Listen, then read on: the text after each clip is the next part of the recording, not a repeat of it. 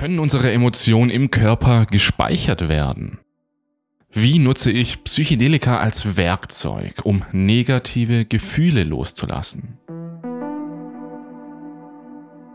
Das, was es doch braucht, ist doch einfach tiefe Verbindung so zu sich selber, damit ich überhaupt wahrnehme, was da ist.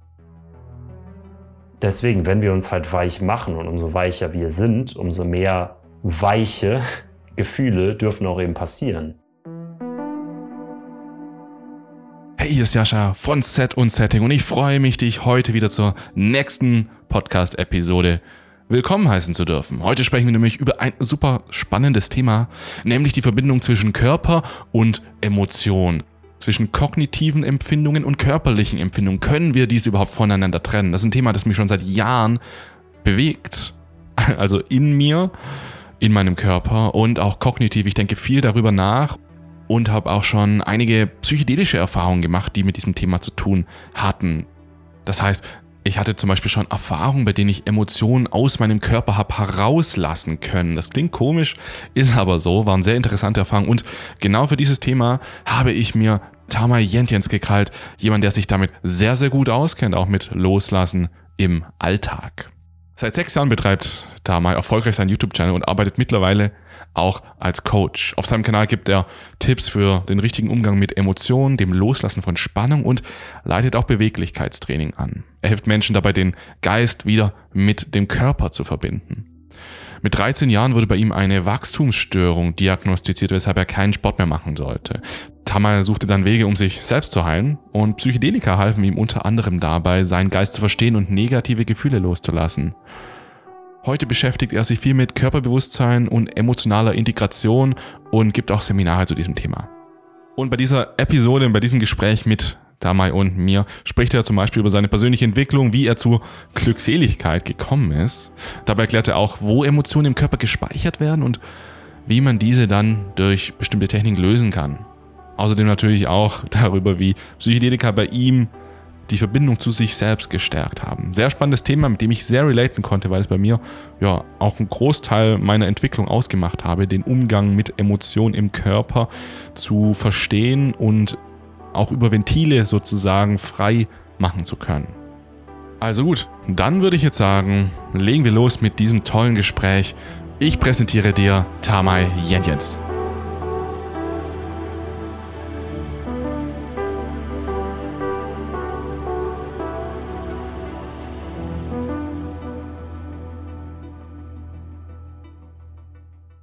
Vielleicht kannst du wirklich, also ich mache das eigentlich jetzt nicht so oft, aber äh, zurzeit will ich mit dem Podcast das so ein bisschen ändern, dass wir erstmal so ein richtig klares Bild von der Person kriegen, die wir auf dem Podcast haben. Und mich interessiert es auch einfach, weil ich ja vorhin so ein bisschen recherchiert habe, was du früher so gemacht hast und was du jetzt heute machst. Die Sachen haben so ein bisschen was miteinander zu tun, aber mh, mm, sind doch irgendwie ganz anders. Also wenn ich jetzt deine YouTube-Videos anschaue, steht da Emotional Release, mit Emotionen umgehen und damals stand untere Rückenschmerzen loswerden oder sowas in diese Richtung. äh, vielleicht kannst du mir jetzt einfach mal sagen, wer du bist. also wie, wie bist du dazu gekommen, damals überhaupt diesen YouTube-Kanal zu eröffnen? Mit welcher Intention und wie hat sich diese Intention bis heute gewandelt?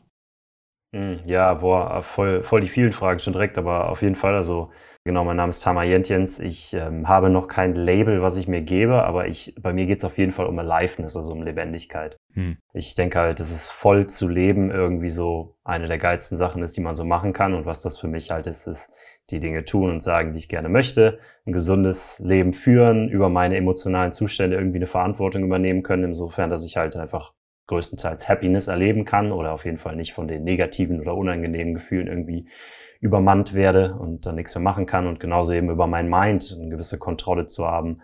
Oder das heißt Kontrolle, aber einfach, dass man ja das eben auch so weit beeinflussen kann oder ähm, ja, in, in einem insgesamt guten Mindset irgendwie draußen unterwegs ist. Hm. Und ich glaube halt einfach daran, dass jeder Mensch das kann. Also egal in welchem Umstand wir so reingeboren wurden oder mit welchem Körper oder eben auch mit welcher Familie und mit welchem Trauma oder so wir aufgewachsen sind, dass jeder da hinkommen kann, eben äh, sich voll lebendig zu fühlen, ähm, sich voll zum Ausdruck zu bringen und ein geiles fucking Leben fühlen zu können. Ich weiß nicht, ob ich das sagen darf auf deinem Podcast, das F-Wort. Doch, darfst du. Darfst du alles sagen. Okay, okay. Und äh, ja, ich meine, ich bin da noch nie, nicht vorher schon gewesen. Genau, du meinst gerade auch, ich, ich habe ja einen YouTube-Channel ähm, gemacht in 2015, glaube ich, habe ich damit angefangen, eben so mit Mobility-Coachings, mhm. äh, Beweglichkeitstraining. Manchen Leuten wird es was sagen. Und da war tatsächlich meine Intention auch schon, äh, Wohlbefinden. Also weil ich halt jemand war, der nie äh, ohne Rückenschmerzen groß aus dem Haus gegangen ist oder ohne Knieschmerzen die Treppe hochgegangen ist. Mhm. Ich hatte mit irgendwie, ich glaube, 13 oder so, 12 Morbus Schlatter, was so eine Wachstumsfugen ähm, Aufknackung im, im Kniebereich ist, ähm, wo dann die Knie einfach wehtun. Uh, und dann hat mir mal der Arzt gesagt, so, ja, mach halt einfach keinen Sport mehr, dann wird alles gut. Uh, und dann habe ich halt seitdem keinen Sport mehr gemacht und dann mit 18, 19 oder so erst angefangen. Und dann war eben nicht so mit, äh, ja, hier geile Bewegungsmuster und tut nichts weh, sondern es war eigentlich nur schmerzhaft. Mm. Und dann habe ich halt immer einen Weg gesucht, da rauszukommen. Und so Therapien und alles Mögliche hat nicht so richtig funktioniert. Uh, und habe dann halt irgendwann einen Weg gesucht, den ich selber machen kann und bin dazu dann darüber dann über Mobility Coaching gekommen und habe mich dann auch eine Zeit lang recht stark verirrt in äh, den ganzen ja, Sportbereichen. Also es war entweder bitte sei mein Arzt und hier sind meine Rückenschmerzen, fix die für mich. Das ist ja der eine Weg gewesen und der andere ist eben äh, ich möchte gerne Sport machen, hilf mir doch dazu, mehr Leistung, mehr Power, mehr geil sein. Und habe mich dann so ein bisschen in beiden bewegt, aber beide waren eigentlich gar nicht das, warum ich das gemacht habe, sondern der Kern war eben, ich wollte einfach lebendig werden, ich wollte ein geiles Leben führen. Und ja, fast forward ein paar Jahre, eine dicke Depression durch, äh, bin ich dann eben auch dahin gekommen, meine ganzen eigenen Themen anzuarbeiten, eben im emotionalen Bereich viel loszulassen, alte unterdrückte Gefühle loszulassen, Traumata, die man so sammelt, die nichts mit sexueller Vergewaltigung oder so zu tun haben, Glaubenssätze, ja, das alles so ein bisschen loszulassen und einfach diese Tube, wenn du so willst, durch die meine Lebendigkeit, mein Tamai, mein Fuck yeah, hier bin ich, durchfließt, mhm, mh. ein bisschen aufzuweiten, statt halt sie die ganze Zeit klein zu drücken. Ja, mein Weg ist da immer stark über den Körper gegangen und das wird er wahrscheinlich auch in Zukunft noch viel tun. Also das heißt, wie kann ich eben meinen Körper benutzen, Atmung, Bewegung, Sounds nutzen, um alte Sachen loszulassen, statt es nur mit dem Mind zu machen, nur mit dem Verstand, was auch ein Weg ist, den ich mittlerweile auch mehr mache. Aber ähm, angefangen hat es dadurch auf jeden Fall über den Körper. Ja, ist das einigermaßen ein Überblick über mich? Ich glaube, ja. Ich fand es auch cool, wie du immer wieder gesagt hast, lebendig fühlen, mich lebendig fühlen. Das scheint ja bei dir so ein Motto zu sein. Ja. Letztendlich, ich meine, wir sind alle lebendig, aber fühlen uns vielleicht nicht alle so lebendig. Wie würdest du sagen, aus deiner eigenen Erfahrung, wie hat sich angefühlt, wenn du nicht lebendig bist? Mhm. Ähm, ich würde sagen, vor allem abgeschnitten, also von meinen Gefühlen, meinen Emotionen, von diesem, ist schwer zu beschreiben, aber es gibt so ein Gefühl, wo, wo du einfach die ganze Zeit merkst, dass so eine gewisse Energie durch dich durchfließt, also von den Füßen mhm. bis zum Becken, bis hoch, dass da einfach die ganze Zeit dieses konstante Bubbeln, dieses Kribbeln im Endeffekt ist.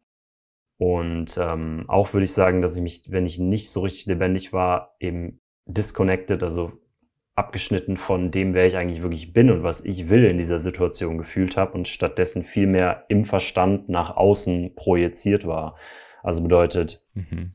die Person will wahrscheinlich, dass ich jetzt ein cooler Mann bin, dann bin ich jetzt halt ein cooler Mann. Und diese Person möchte, dass ich erfolgreich aussehe, dann bin ich jetzt mal erfolgreich. Aber dadurch halt irgendwie diese Verbindung zu mir selber sehr, sehr stark flöten gegangen ist. Ähm, und dann, ja, steht man halt morgens auf mit Verspannungen, mit Problemen und Gedanken negativ und so weiter. Und dann ist es eben nicht dieses Gefühl von, hier bin ich, dafür stehe ich, das ist meine Energy, let's go. So. Sondern irgendwie so ein bisschen verkrampft oder so ein, so eingesperrt vielleicht auch in sich selbst. Also so beschreibe ich es auch bei mir immer früher. Ich war so in mich gekehrt. Also ich hatte jetzt keine gebückte Haltung, aber irgendwie hatte ich eine innerlich gebückte Haltung. Alles war so ein bisschen so, mhm. so wenig Expression da. Ich muss aber auch sagen, dass ich auch heute noch wenig Expression hatte. Ich hatte kürzlich, haben wir Bilder aufgenommen für äh, unsere YouTube-Thumbnails und da wollten wir eben so emotionale Bilder machen. Und dann habe ich, dann war es so zum Beispiel, Jascha, mach mal, mach mal ein schmerzhaftes Gesicht. Habe ich so versucht, ein schmerzhaftes Gesicht zu machen. Da dachte ich so, oh, das war jetzt richtig schmerzhaft. Und gucke ich mir so diese Bilder an und das war gar nicht schmerzhaft. Ich war eigentlich so relativ, ja, ja so ein bisschen vielleicht. Aber es war nicht so die, diesen Schmerz, den ich in mir innerhalb dieses Schauspiels irgendwie zum Ausdruck bringen wollte. Also irgendwie ist da bei mir teilweise noch eine Diskrepanz zwischen dem, was ich innerlich spüre und dem, was ich nach außen trage. Ja. Was würdest du da machen? Ey, das ist genau einer der Punkte, ne? Guck mal, wir, wir wachsen ja so auf, dass wir gesagt bekommen, das ist gut und das ist schlecht, mach mehr davon und weniger davon. Das ist ja im Endeffekt Erziehung der ersten paar Jahre und am Anfang ja komplett unbewusst. Und genau das machen wir dann später ja auch noch. Das heißt, guck mal schön oder guck mal sauer oder guck mal bla bla bla. Das kann man ja machen. Also das heißt, man kann das Gesicht ziehen oder so. Ja. Aber die eigentliche, ob das von einer Emotion, von einer Energie, von einer subtilen Energie herauskommt, von diesem, ja, ich kann es nicht anders beschreiben, als eben, dass du es merkst, es kommt halt so durch deine Füße hoch, geht einmal hoch, staut sich so auf sozusagen und dann macht es dann, ha, hier ist es. Mhm darum geht's quasi. Das ist sozusagen dann verbunden sein mit dem Gefühl, woher es kommt, oder mit dem Impuls, mit dem inneren Impuls, der aus einem herauskommt. Das ist aber auch scheiße scary, weil wir halt alle gelernt haben, dass genau die Dinger ja schlecht sind. Weil, was sagt man dir in der Schule? Setz dich dahin, halt die Klappe, hör zu. Nicht hier irgendwie, äh, aber ich will jetzt tanzen. Ja, nein, vergiss es. Mhm. Oder irgendwie, ich will jetzt aber äh, sauer sein. Ja, nein, ist nicht. Und genau all diese Sachen führen dann eben dazu, dass wir halt diesem Impuls oder dem, was wir da selber sind, was da selber aus uns herauskommt, einfach misstrauen, ne? dass wir so Misstrauen dem gegenüberbringen. Und dann eben lieber die Expressionen machen, die gewünscht sind oder die man möchte, als eben die, die wirklich gerade mit uns drin sind. Und äh, was man da machen kann, ist natürlich grundsätzlich erstmal diesen, also zwei Sachen würde ich sagen. Einerseits in diesen Körper wieder reinfallen, also dass du mit dieser Angst, die damit auch zusammenhängt und kommt, wieder Verbindung aufnimmst und die im Endeffekt tolerieren lernst. Dass man so richtig loslässt und locker lässt und jeder, der jetzt gerade vor dem äh, Rechner sitzt oder vor, vor irgendwo in der Bahn oder was weiß ich was, okay, wenn du Fahrrad fährst, dieser Advice ist nicht für dich, aber dass du quasi so einfach mal schaust, wo halte ich gerade extra Spannung in diesem Körper, die ich eigentlich gerade in diesem Moment eigentlich überhaupt nicht brauche. Hm. Und da ist so viel. Zum Beispiel die Schultern. Ich kann meine Schultern auch noch ein Stück lockerer lassen. Oder der Bauch. Ich kann den Bauch noch ein bisschen lockerer lassen. Und ich kann meine Füße noch ein bisschen lockerer lassen. Und ich merke so richtig, wie ich so ein bisschen mehr in mich halt hineinsinke.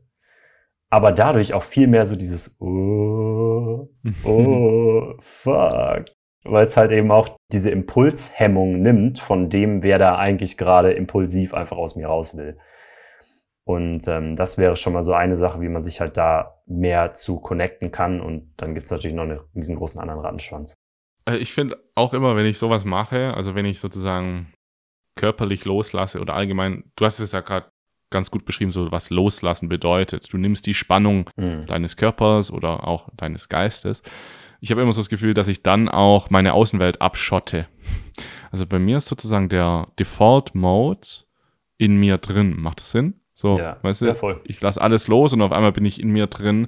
Und ich hatte da, wir hatten gestern, vorgestern hatten wir auch so ein Gespräch in der Gruppe. Wenn du jetzt in einer Gruppe von Menschen bist und irgendjemand erzählt irgendwas mhm. und das jetzt irgendwas, also die Person erzählt es auch auf so eine Weise, dass es eben spannend ist und Emotionen wecken soll und so. Und dann merke ich immer, wie andere Menschen, die drücken diese Emotionen dann sehr stark aus. So, boah, echt, krass, boah. Und bei mir merke ich dann, wenn ich zuhöre und das, das was das Gesagte, mhm. triggert auch etwas in mir und ich finde es echt spannend, dass ich dann voll in mich kehre. Das heißt nicht, dass ich dann verkrampfe, sondern ich ganz locker in mich und ich baue irgendwie eine Welt in mir auf und ich kreiere das alles so und finde es ganz interessant. Ich glaube auch irgendwie, hm, es ist fast schon, ich weiß jetzt gar nicht, wo das jetzt wirklich hinführt, aber so die Expression von Emotionen, glaubst du, die muss immer so durch den Körper passieren oder sind andere Menschen verarbeiten das dann doch irgendwie anders? Weil ich habe nicht so das Gefühl, dass ich sozusagen dadurch, dass ich dann nicht so nach außen bin, dass sich irgendwas in mir anstaut, sondern die, der Ausdruck passiert eher kognitiv, als dass er jetzt irgendwie körperlich passiert. Ich würde sagen, es sind zwei unterschiedliche Qualitäten. Also das eine ist jetzt nicht irgendwie schlechter als das andere, aber im Sinne der Ganzheit, wo es für mich halt irgendwie hinstrebt, ist es ganz gut, eben alle Teile von sich zu recovern, also alle wieder wiederherzustellen. Und einer ist definitiv auch der emotionale Ausdruck äh, über den Körper nach draußen. Ähm, der auf dem Weg dann eben auch noch ganz viele andere Repressalien mit hochbringt, die wir alle so mit uns rumtragen. Also ist auf jeden Fall ein, ein guter, sinnvoller Weg.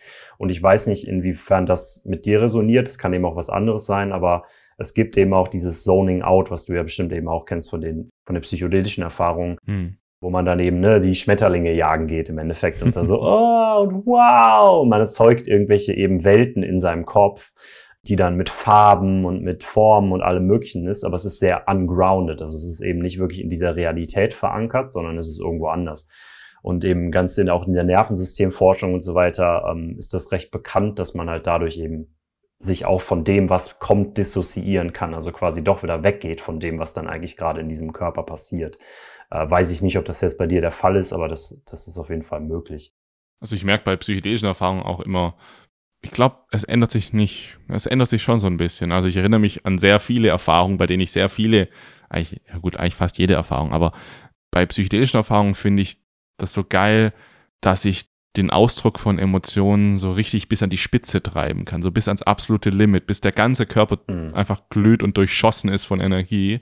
So, ich erinnere mich da an ein, an ein Erlebnis von ein paar Wochen, ein paar Monate schon, als ich ich weiß nicht was genau, das war so eine, hm, so eine, eine Freude, die ich gespürt habe. Und ich bin in die Luft gesprungen, habe alle vier Gliedmaßen von mir gestreckt und habe geschrien und es ist so wie, wie, es war wie so eine Explosion, dass alles nur durchgeschossen ist, so, so eine ultimative Explosion. Mhm. Und das ist für mich der Wert von psychedelischen Erfahrungen. Ist auch gut, dass wir jetzt mal, dass wir darauf jetzt auch zu sprechen kommen. Vielleicht können wir da direkt mal ein bisschen reingehen der, der Wert dieser Erfahrungen sind, sozusagen eine komplette innere Freiheit mal zu erleben und wirklich hm. die kognitiven und körperlichen Ladungen, die wir in uns versteckt halten oder in uns gespeichert haben, die mal alle so rauszulassen. Boom, boom, boom.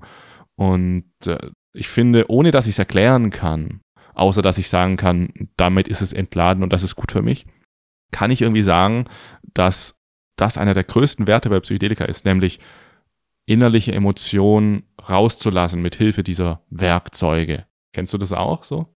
Voll, genau auch meine Erfahrung. Also ich finde eben, hatten wir ja ganz, ganz kurz im, im Intro schon drüber geredet, dass ähm, die, also für mich eben Psychedelika die gleiche Tür quasi aufmachen, die ich aber auch, wenn ich will, eben mit anderen Practices aufmachen kann. Nur dadurch eben zwei Dinge entstehen. Einerseits ist es so eine gewisse Form von Gewalt in Anführungszeichen, weil sich halt quasi die Psychedelika dir eben auftut. Also du verlierst im Endeffekt in dem Moment die Kontrolle so ein bisschen. Mhm. Äh, kommt immer auf die eigene Fähigkeit an, dann bewusst zu bleiben, ja auch, wie sehr man die verliert. Ähm, aber das, das, das wird dir quasi aufgetan, aber es, es geht eben für dich dann quasi auch an all diesen ganzen Dingen, die, wie ich ja gesagt habe, die Tube quasi drücken, durch die deine Lebendigkeit eigentlich fließen will, vorbei und öffnet die alle. Mm. Und dann auf einmal, genau, ist es halt dieses Fließen, ist dieses Wow. und dann ist eben der andere auf einmal, der dir vorher so weit entfernt war, ist dir auf einmal saumäßig nah. Und du denkst, shit, wieso, wieso habe ich das denn vorher nicht gesehen, dass das eigentlich voll der coole Typ ist und ich habe den die ganze Zeit nur gejudged. Oder irgendwie, ne, boah, ich kann auf einmal einen tiefen Atemzug nehmen. Ähm, und auf einmal ist eben alles da möglich ich hatte beispielsweise auch eine geile, geile Erfahrung, ähm, als ich das erste Mal Pilze genommen habe. Ähm, einfach so Magic Mushrooms, äh, Golden Teacher. Und ähm, da dann im, in, dem, in diesem Seminar, also es war so eine geführte Zeremonie und in dem Kontext dann gesessen habe und ähm, die haben uns dann aufgefordert, so zu singen, so ein bisschen mitzusummen, weil einer hat so Musik gemacht. Mhm. Und ähm, ich hatte halt keine Hemmung, weil ich halt logischerweise äh, diese Hemmung, da hat sich alles dran vorbeibewegt in diesem Moment. Und ähm, dann habe ich halt so richtig laut gesummt erst und dann irgendwann eben auch laut gesungen. Also jetzt nicht unbedingt mit Text, aber eben so dieses ne, so richtig so aus voller Kehle, also nichts zurückgehalten. Und ich habe in dem Moment gedacht so, boah, ich kann ja verdammt gut singen. What the hell? Wieso habe ich denn das noch nie gewusst? Das hat sich sowas von gut angehört. Und dann dachte ich, aber mein Mind war dann auch so auch danach so, ja, okay, ist halt so, wie als ob man gekifft hat oder so. Dann denkt man auch irgendwie, das Brot schmeckt das geilste ever oder so, ne? Ja, ja, ja. Äh, weil halt die Wahrnehmung einfach so weit geöffnet ist. Aber dann habe ich tatsächlich nachher dann ähm, so, bin ich zu demjenigen gegangen, der diese Zeremonie gehalten hat und habe denen ge gesagt so, ey, cool Mann, danke, dass du es gemacht hast, war mega nice, auch das mit dem Singen und so hat voll Spaß gemacht. Und er ist halt ein Musikproduzent. Und er so, ja Mann, ich hab's gehört, du bist ein Sänger, oder? Und ich so, was? Nein. Und er so, ey, du, du musst auf jeden Fall singen, du hast die krasse Stimme, ey, voll heftig. Und ich dachte so, oh, wow. Weil in dem Moment eben, eigentlich kann ich das. Und eigentlich ist das was, wo ich meine ganze Emotion reinsetzen kann und wo eben auch nicht es ein, hm, hm. ich hatte keine Gesangslesson, nichts. Ne? Es war einfach nur die Repressalien, die Türen, die Sachen, die die Tube eindrücken, sind einfach weg. Und schon kann die Stimme halt frei schwingen und man gibt der Emotion einfach nur einen Ausdruck der Energie. Mhm. Energie heißt ja, also Emotion, Energy in Motion ist ja so ein schönes Bild, auch die Energie, die sich in Bewegung setzt, kommt dann einfach raus, wird einfach über die Stimmbänder rausgetragen. Mhm. Ist halt, ja, diese Hemmungen kommen ja dann auch irgendwo her. Mhm. Wie war es dann für dich? Weil waren die Hemmungen des Singens danach einfach weg oder hattest du dann im nüchternen Leben trotzdem damit noch zu kämpfen? Voll, auf jeden Fall. Also das ist auf jeden Fall auch meine Psychedelika-Erfahrung insgesamt, dass es halt eben eine Abkürzung ist, aber dass man mehr oder weniger nichts davon mitnimmt, außer eben die eigentliche Erfahrung davon, was schon mal viel ist. Weil es eben eine Perspektiven-Shift vor allem gibt. Und Perspektive ist eine der größten Sachen. Du gehst ja ins Gym und es tut Schweine weh, aber da du die Perspektive hast, das ist gut, machst du es gerne. Das heißt, Perspektive ist richtig wichtig. Ist nicht, nicht ein bisschen wichtig oder so, ist richtig wichtig. Aber sie ist eben auch nicht der gesamte Weg. Und für mich zum Beispiel da war es auch sehr, sehr interessant zu beobachten, war meine allererste Erfahrung, aber ich habe vorher schon viel meditative Erfahrungen, eben auch aktive Meditation und so gemacht. Deswegen konnte ich mich quasi schön dabei beobachten, wie das eben immer mehr zuging. Und ich hatte wirklich irgendwann diesen Punkt, wo ich halt dieses Durchströmen und voll durchströmt sein und eben auch diese klare Fokus, dieses Bewusstsein, mhm. wo das wirklich so, so wie so, wie kann man es beschreiben, so in sich kollabiert ist, weißt du, also man merkt so, flupp, weg. Ja, ja. Und da war es so, shit, das war so schön hier. Und du hast natürlich trotzdem noch so die Erinnerung und das bleibt dann auch noch eine Weile, aber ich merke auf jeden Fall, dass ich da immer wieder mich langsam eben hinarbeite zu diesen States, die eigentlich natürliche States sind, die wir alle haben können, aber genau eben mit anderen Mitteln als mit der, mit der Psychedelika an sich. Ja, finde ich sehr gut beschrieben. So die Psychedelika zeigen dir einmal kurz, was möglich ist und dann darfst du versuchen mit ja. deinem Geist und mit anderen Praktiken versuchen, dort wieder dauerhaft ranzukommen. Ja. Und dafür ist eben psychedelische Integration wichtig. Ich meine, das ist dann psychedelische Integration. Ja. Die, die Integration, so wie wir sie bei unseren Retreats sagen, ist eben einfach, im ersten Teil bringst du sie zum Ausdruck, die Erfahrung. Das heißt, du versuchst ihr, wenn du in diesem Zustand noch bist, wie du sagst, in den Wochen danach auch, versuchst du immer wieder der Erfahrung Ausdruck zu bringen, versuchst die Musik wieder zu hören, versuchst den, ja. zum Beispiel wieder das zu riechen, was bei der Erfahrung war, das zu aufzuschreiben, was war, darüber zu sprechen, was da war, oder vielleicht auch zu singen. Mhm. Und der nächste Schritt ist dann, dass du der Sache jetzt eine Bedeutung gibst, weil zum Beispiel du hast gemerkt, hey, ich kann da einfach singen, ich, ich komme da voll aus mir raus, macht mir voll Spaß. Was für eine Bedeutung hat jetzt diese Erfahrung für mich, für mein Leben? Und das ist so der schwierigste Part, der Sache eine Bedeutung zu geben, weil dafür muss, müssen wir es auch wirklich fühlen können. Da reicht es nicht einfach nur kognitiv darüber nachzudenken, sondern die Bedeutung muss dann auch gefühlt werden. Und der nächste Schritt ist, das Ganze dann zu integrieren, sozusagen tatsächlich das Leben auch zu ändern. Und das wäre dann in dem Fall sowas wie, ich melde mich jetzt bei einem Gesangscoaching an, so, jetzt, äh, ich integriere das jetzt. Ja. Und ich glaube, dieser ganze Prozess, wenn wir den nicht machen, dann sind psychedelische Erfahrungen eben einfach psychedelische Erfahrungen, wie es wahrscheinlich meistens ist. Hm. Könntest du von Erfahrungen sprechen bei dir, bei denen du wirklich sagen kannst, dass sie dein Leben verändert haben? Oder, oder ja, gibt es sowas bei dir? Ja, also ich meine schon, ich meine, Leben verändern ist ja auch sehr breit gefasst, aber du meinst jetzt wahrscheinlich eben so dieses sehr nachhaltige, so, das ist irgendwie geblieben und drin stecken geblieben. Hm, ich würde sagen, dass auf jeden Fall meine, meine erste Ayahuasca-Ceremony da sehr, sehr stark auch dran gekommen ist, ähm, weil das immer noch auch so, einen, so eine Erfahrung eben ist, an die ich mich eben zurückerinnern kann und was so ein bisschen so ein, ja, so ein, so ein gewisser Nordstern irgendwie auch ist, also eben ein Zustand, ein State, der da eben erreicht wurde, der wo ich halt immer wieder überlegen kann, okay, was, was waren die Marker sozusagen, diese States mhm. und was mache ich jetzt hier gerade in meiner Meditation anders sozusagen. Das sind dann so, so Sachen. Aber ich würde sagen, dass sich da tatsächlich eben auch viele, viele Erfahrungen dann jetzt so einreihen. Also es ist jetzt gar nicht unbedingt, dass die nur psychedelisch sein müssen, sondern ähm, eben auch tiefe, tiefe Meditations, äh, Meditation Retreats, die ich mitmache mit meinen Lehrern und so weiter. Da gibt's dann auch immer wieder diese Erfahrung, eine neuliche war zum Beispiel eine schöne Stein-Meditation, die wir gemacht haben, die dann aber auch schon an Tag sechs oder so dieses Retreats war. Das heißt, wir sind alle schon sehr, sehr tief gewesen, sehr, offen gewesen, sehr präsent gewesen. Und sich dann halt hinzustellen und zu sagen, sei wie ein Stein äh, und lässt einfach nur alles an dir drumherum vorbeifließen. Und du merkst halt, wie einfach deine gesamte Kontrolle und de, der Grab und ich muss das verändern und was bedeutet das halt so alles irgendwie immer weniger wird und Dinge passieren, vor die, auf die du vorher reagiert hättest und dann es passiert einfach, du bist einfach nur noch da, du nimmst das einfach nur noch wahr, du bist die Witness. Und ähm, genau, also die gab es zum Beispiel auch. Also ich würde sagen, dass es da echt viele von gibt, ja, und auch psychedelisch. Musst du da, also jetzt gerade so Meditation Retreats, sind das dann so wie Passana, so in diese Richtung? Nee, meine sind immer so Active Meditation Retreats. Also äh, meine Lehrer sind Tantric Energetics, heißen die. Aha. Das sind zwei hier in Berlin arbeiten. Und die kombinieren ähm, viel von den Osho-Meditationen, also diese Osho Active Meditations, wo Osho ja gesagt hat damals, dass die gemacht sind für den modernen Menschen, weil der halt einfach mit einer Tonne von Repressionen reinkommt und unterdrückten Emotionen und so weiter. Mhm. Und deswegen ist es super schwierig ist für den, sich überhaupt dahinzusetzen und sich auf irgendwas zu konzentrieren oder halt irgendwelche Energie zu spüren, weil die halt zurückgehalten, blockiert, rausgeschossen wird und nichts da ist sozusagen.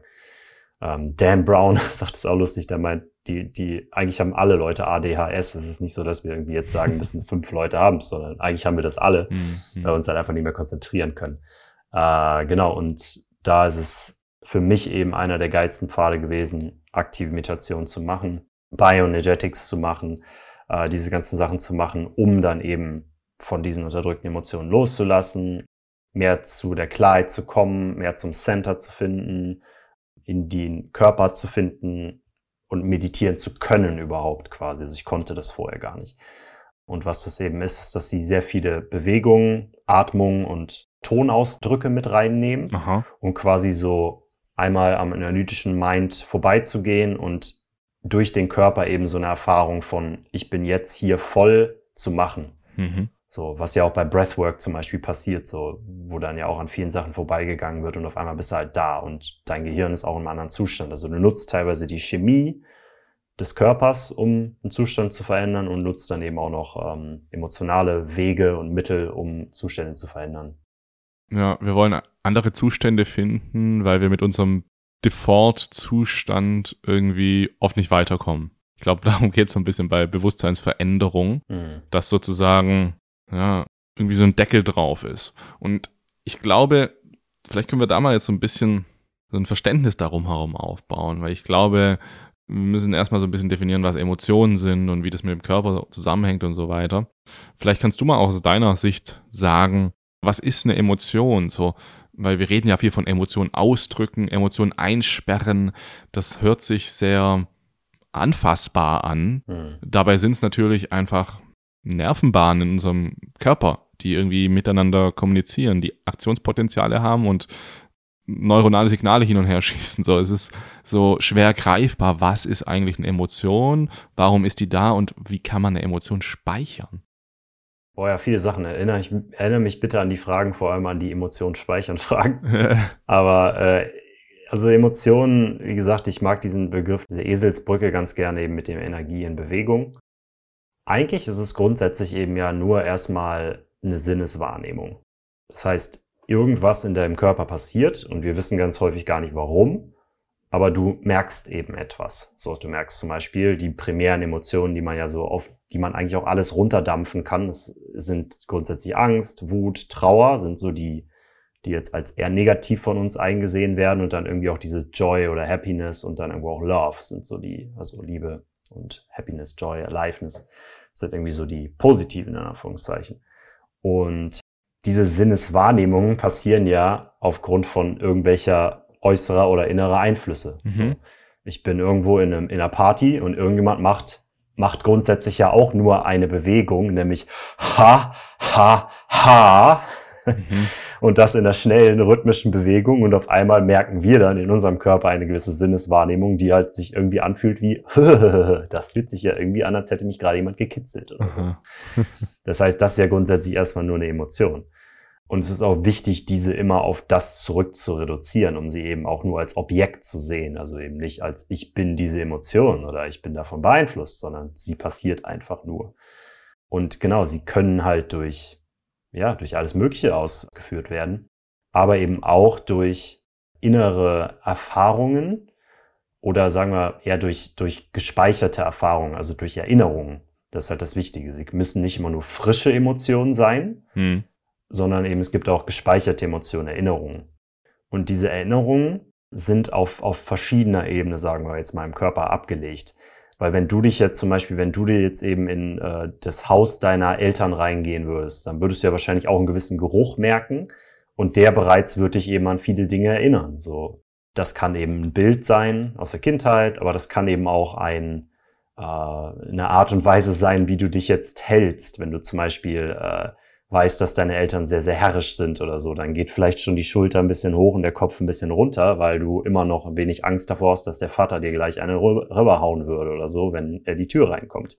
Mhm. Auch wenn das heute vielleicht nicht mehr passieren würde, aber wenn es eben die Erinnerung ist, die dann abgelegt wurde irgendwann, dann kommt eben ein Konglomerat im Endeffekt aus Körper, also vor allem Emotionen und physischen Dingen, die passieren und eben auch Geist, aka Erinnerungen, Gedanken, die dann dazu führen, dass dein System von alleine eben sagt, aha, wir sind in dieser Situation, das heißt, wir brauchen jetzt bitte einen Shift von Ressourcen und, wenn du so willst, Energie hierhin, weil jetzt kommt gleich eine Gefahr mhm. oder weil jetzt kommt gleich ich, ich klappe mein, mein Laptop auf und gebe pornhub.com ein, ne, dann passiert auch etwas Gewisses. Mhm. Äh, und da bereitet sich der Körper dann direkt darauf vor. So, oder ich, ich habe, oder mir läuft eine interessante Frau über die Straße und auch da bereitet mich mein Körper dann darauf vor, je nachdem, was meine Erinnerungen sind.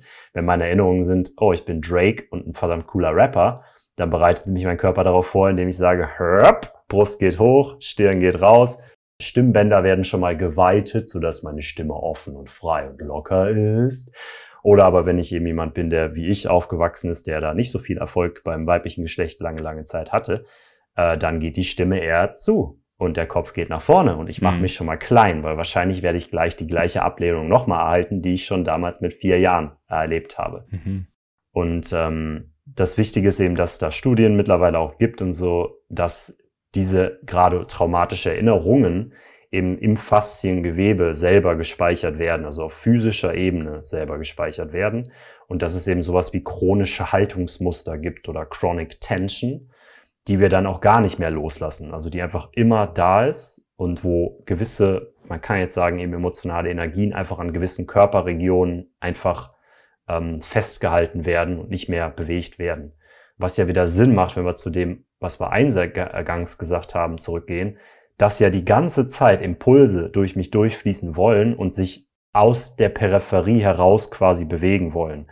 Guck ein Kind an. Mhm. Jedes Kind hat halt keine Hemmung davon. Das bringt einfach zum Ausdruck, was da ist. Aber eben genau, gewisse Sachen dürfen wir nicht mehr und gewisse Sachen haben wir Erinnerungen. Als ich damals nämlich einfach frei und offen war und diesen Impuls von dem Stimmband loslassen zu meiner Freundin entladen habe quasi und ihr gesagt habe, ich finde, du bist wunderschön, ich möchte mit dir unbedingt ein Eis essen gehen. Dann war halt die, die Ablehnung des Jahrtausends, man wurde vielleicht lächerlich gemacht, äh, die hat vielleicht Rom erzählt in der Schule, wie, dass sie mit mir niemals ein Eis essen gehen würde, mit mir, dem, weiß ich nicht, Zocker-Nerd oder whatever it is. Mm, mm. Und dann, ja, legt sich das eben ab und man fängt dann eben an, dieses, diesen Teil nicht mehr zu öffnen oder nicht mehr überhaupt bewegen zu lassen, so diesen natürlichen Teil ist wie so ein Katalog, so stelle ich es mir gerade ein bisschen vor. Dein Geist analysiert die Situation, die du jetzt gerade vor dir hast, oder eine, einen Aktenschrank mhm. und schaut so in dem Aktenschrank, hm, habe ich sowas schon mal erlebt? Hier Frauen sprechen. Ah, ich guck mal da rein, Frauen sprechen. Ja. Ah, war jetzt nicht so gut. Ja gut, also dann lege ich die CD jetzt wieder ein und lasse die CD ablaufen. Und das passiert dann wahrscheinlich so lange, bis wir diese, diese, bis wir diese CD halt austauschen können mit irgendwas Neuem, bis wir es überschreiben können. Das heißt, das alte Programm muss erneuert werden mit einer neuen Erfahrung. Und dazu müssen wir irgendwie das, was da ist, erstmal so richtig verstehen und wissen, warum das da ist. Warum ist das jetzt abgespeichert? Hat es mir vielleicht mal gut getan? Weil ich meine, das war ja wahrscheinlich, damals auch eine gute Idee, das so abzuspeichern. Voll, ja. Und das dann halt wieder rauszukommen, ich glaube, das ist äh, schwierig. Mm, und um jetzt das auch mal nochmal mit dem Speichern Emotionen speichern. Das finde ich jetzt einfach gerade interessant, dass du gesagt hast, dass es auch in den Faszien eingespeichert ist.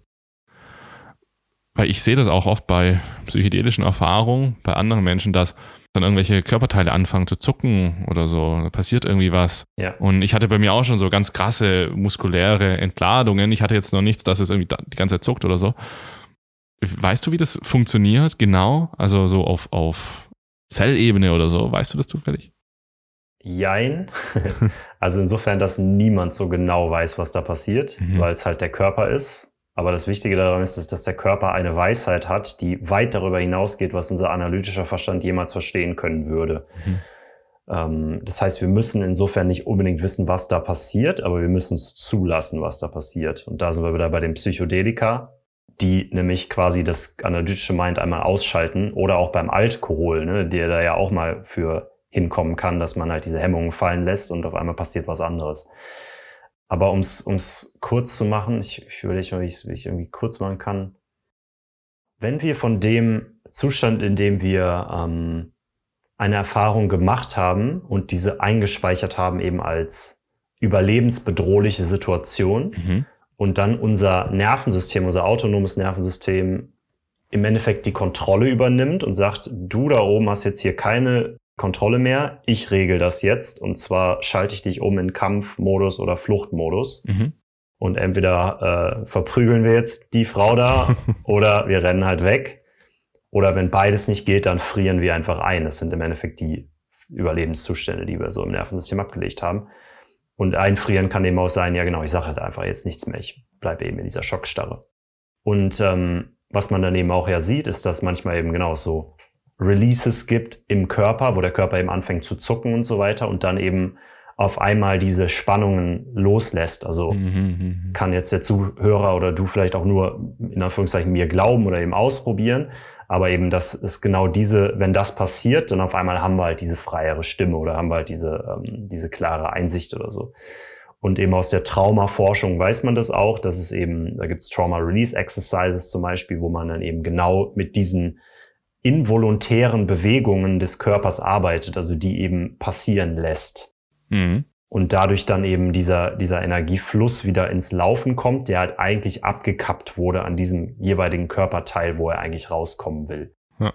Und so muss man sich das eben auch vorstellen, dass das, es ist einfach nur eine Stauung. Es ist eben ein Einstauen von dem, was sich da durchbewegen will damit es eben nicht mehr rauskommt, weil wenn es rauskommen würde, dann würde es ja wahrscheinlich jemanden töten oder mich selber töten oder in, in große, große Gefahr bringen. Das ist so ein bisschen die Logik dahinter. Hm. Und ähm, was du jetzt meintest mit Überschreiben, genau. Aber wichtiger ist es eben nochmal vorher, das zu konfrontieren, auf jeden Fall auch. Und eben so die, die Frage ist immer, wenn ich einen Stift habe, so, was, was tue ich jetzt, um diesen Stift loszulassen? So, und das Wichtige ist erstmal, dass ich überhaupt wissen muss, es gibt hier irgendwo einen Stift und dann eben auch noch dahin gehen muss und sage, oh nee, ich muss diesen Stift jetzt anfassen. Oh, das fühlt sich ja bestimmt voll widerlich an. Ja, genau. Und dann ist es halt so, boah, die ganze Angst, die ganze Anspannung, die ganze Trauer, die ganze Wut, die ganze Freude, was auch immer, da eben irgendwann mal unterdrückt werden musste, ist dann auf einmal wieder da. Und gleichzeitig fühlt sich halt der Körper so wie, das ist überwältigend. Da müssen wir vorweglaufen oder uns irgendwie dissoziieren und in den Verstand gehen oder sonst was. Hm. Und wenn ich dann aber eben mit Praxisen oder was auch immer ähm, den Support, also den Raum bekomme, die Unterstützung bekomme, dass ich zu diesem, wow, das ist so intensiv, so überwältigend, gleichzeitig den Reiz habe von, oh, ich bin eigentlich auch sicher gleichzeitig. Und oh, ich bin eigentlich auch gesehen und akzeptiert und geliebt währenddessen. Dann kann quasi im Gehirn sowas, was man auch in der, in der Neurowissenschaft Prediction Error, also Vorhersagefehler nennt, passieren. Mhm. Wo das Gehirn sagt, warte mal, wir sind jetzt in der gleichen Situation, weil das limbische Gehirn nimmt die Vergangenheit in diesen Situationen wahr, als würde sie jetzt passieren. Warte mal, wir sind in diesem Situation und wir machen all die Sachen, die wir eigentlich sonst auch machen, aber das Gegenteil passiert gerade parallel. Wir sind sicher, und wir werden geliebt und akzeptiert, so genauso wie wir sind. Und wir sollen nicht verändert werden oder irgendwas anderes machen. What is happening? Und genau da fängt dann eben das an, als ob du ähm, vorher immer aufgetreten bist mit einem ganz normalen Fuß und dann irgendwann deinen Fuß brichst, dann kommt ja auch ein Vorhersagefehler und das dir sagt, warte mal, ich kann jetzt hier nicht mehr so auftreten, das Gehirn, finde einen anderen Weg quasi, finde einen anderen Weg. Das funktioniert hier nicht mehr, das ist falsch. Und dann neuronal fängt eben an, sozusagen die Basis erstmal dafür zu entstehen, dass jetzt irgendwas sich gleich verändern könnte. Ähm, und dann kommt der Körper eben in diese automatischen Mechanismen von Loslassen, von Schütteln, was halt ein ganz normaler Mechanismus ist. Dein Hund, wenn es Gewitter ist, was macht der? Der sitzt neben dir und der macht die ganze Zeit, weil er quasi autonom die ganze Zeit loslässt und aber die ganze Zeit Spannung aufbaut. Und das darf dann eben in diesem Moment passieren und dabei wird das Muster und der Speicher quasi, das, was alles in den Zellen abgelegt ist, Zellerinnerungen, wird kleiner einerseits und eben ähm, du machst gleichzeitig eine neue Erfahrung. Und dann geht's natürlich auch noch darin, das auch wieder ins Leben zu integrieren, was natürlich auch wieder noch ein ganz anderer Prozess ist. Hm. Aber der, die Idee ist eigentlich immer die gleiche, die ich gerade so beschrieben habe. Macht das Sinn? Zu 100 Prozent. Ich glaube da auch voll daran. Genauso wie du es beschrieben hast. Du machst halt Voraussagen über die Welt und diese Voraussagen bestehen eben wie aus diesem Aktenschrank, von dem ich auch so ein bisschen ja, gesprochen habe. Genau. Und das, das ist dann sozusagen die Voraussage. Und indem du diese Voraussage überschreiben kannst, indem du dein Gehirn sozusagen ein bisschen schockst mit neuen Informationen, die es davor nicht hatte, und so ihm die Möglichkeit gibst, dieses Erlebnis oder diese Emotion neu auszuführen in einem anderen Rahmen und es dementsprechend anders abzuspeichern, das führt dann zu, ich kann es auch nicht so genau erklären, aber einfach zu einer Befreiung. Mhm. Es ist einfach nur eine Befreiung. Ich habe das bei mir ganz oft erlebt, bei psychedelischen Erfahrungen und auch bei Breathwork und auch bei Meditation. Ich musste danach nicht mal so viel integrieren, auch man, also ich musste danach jetzt nicht überlegen, wie integriere ich das. Ich war einfach freier. Das war einfach raus. Mhm. Ich konnte dann mich wieder daran erinnern, ohne dass irgendwas getriggert wird. Das war einfach nur, es ist einfach nur im Reinen. Es ist irgendwie im Reinen. Und ich interessiere mich da auch voll dafür, aber ich versuche da noch so ein bisschen eine Praktikabilität darum zu schnüren, die es uns ermöglicht, diese Zustände auf die besser zuzugreifen, weil es ist vielleicht nicht immer so praktikabel, eine psychedelische Erfahrung zu machen und wie du sagst, auch in einem Umfeld zu sein, in dem du dich sicher und geliebt fühlst. Es ist einfach schwierig. Und ich habe auch so das Gefühl, dass damit du da dann auch erstmal hinkommst, musst du irgendwie schon eine gewisse Arbeit gemacht haben. So, ich glaube, es passiert sehr selten, dass Menschen, die sich noch nie wirklich mit, mit sowas beschäftigt haben oder mit ihrer Vergangenheit oder auch mit generell mit, mit dem Bewusstsein, mit der Arbeit damit, dass ich glaube, die bekommen halt sowas eher selten. Deswegen würde mich jetzt mal interessieren, wie können wir Hast du vielleicht so ein paar praktikable Ansätze, die Menschen da hinführen können, diesen Körperspeicher, Emotionsspeicher zu eröffnen, darauf zuzugreifen, weil ich glaube, es hat jeder, auch wenn wir es noch nicht spüren. Was sind da so die First Steps? Hast du da so ein paar Tipps? Voll.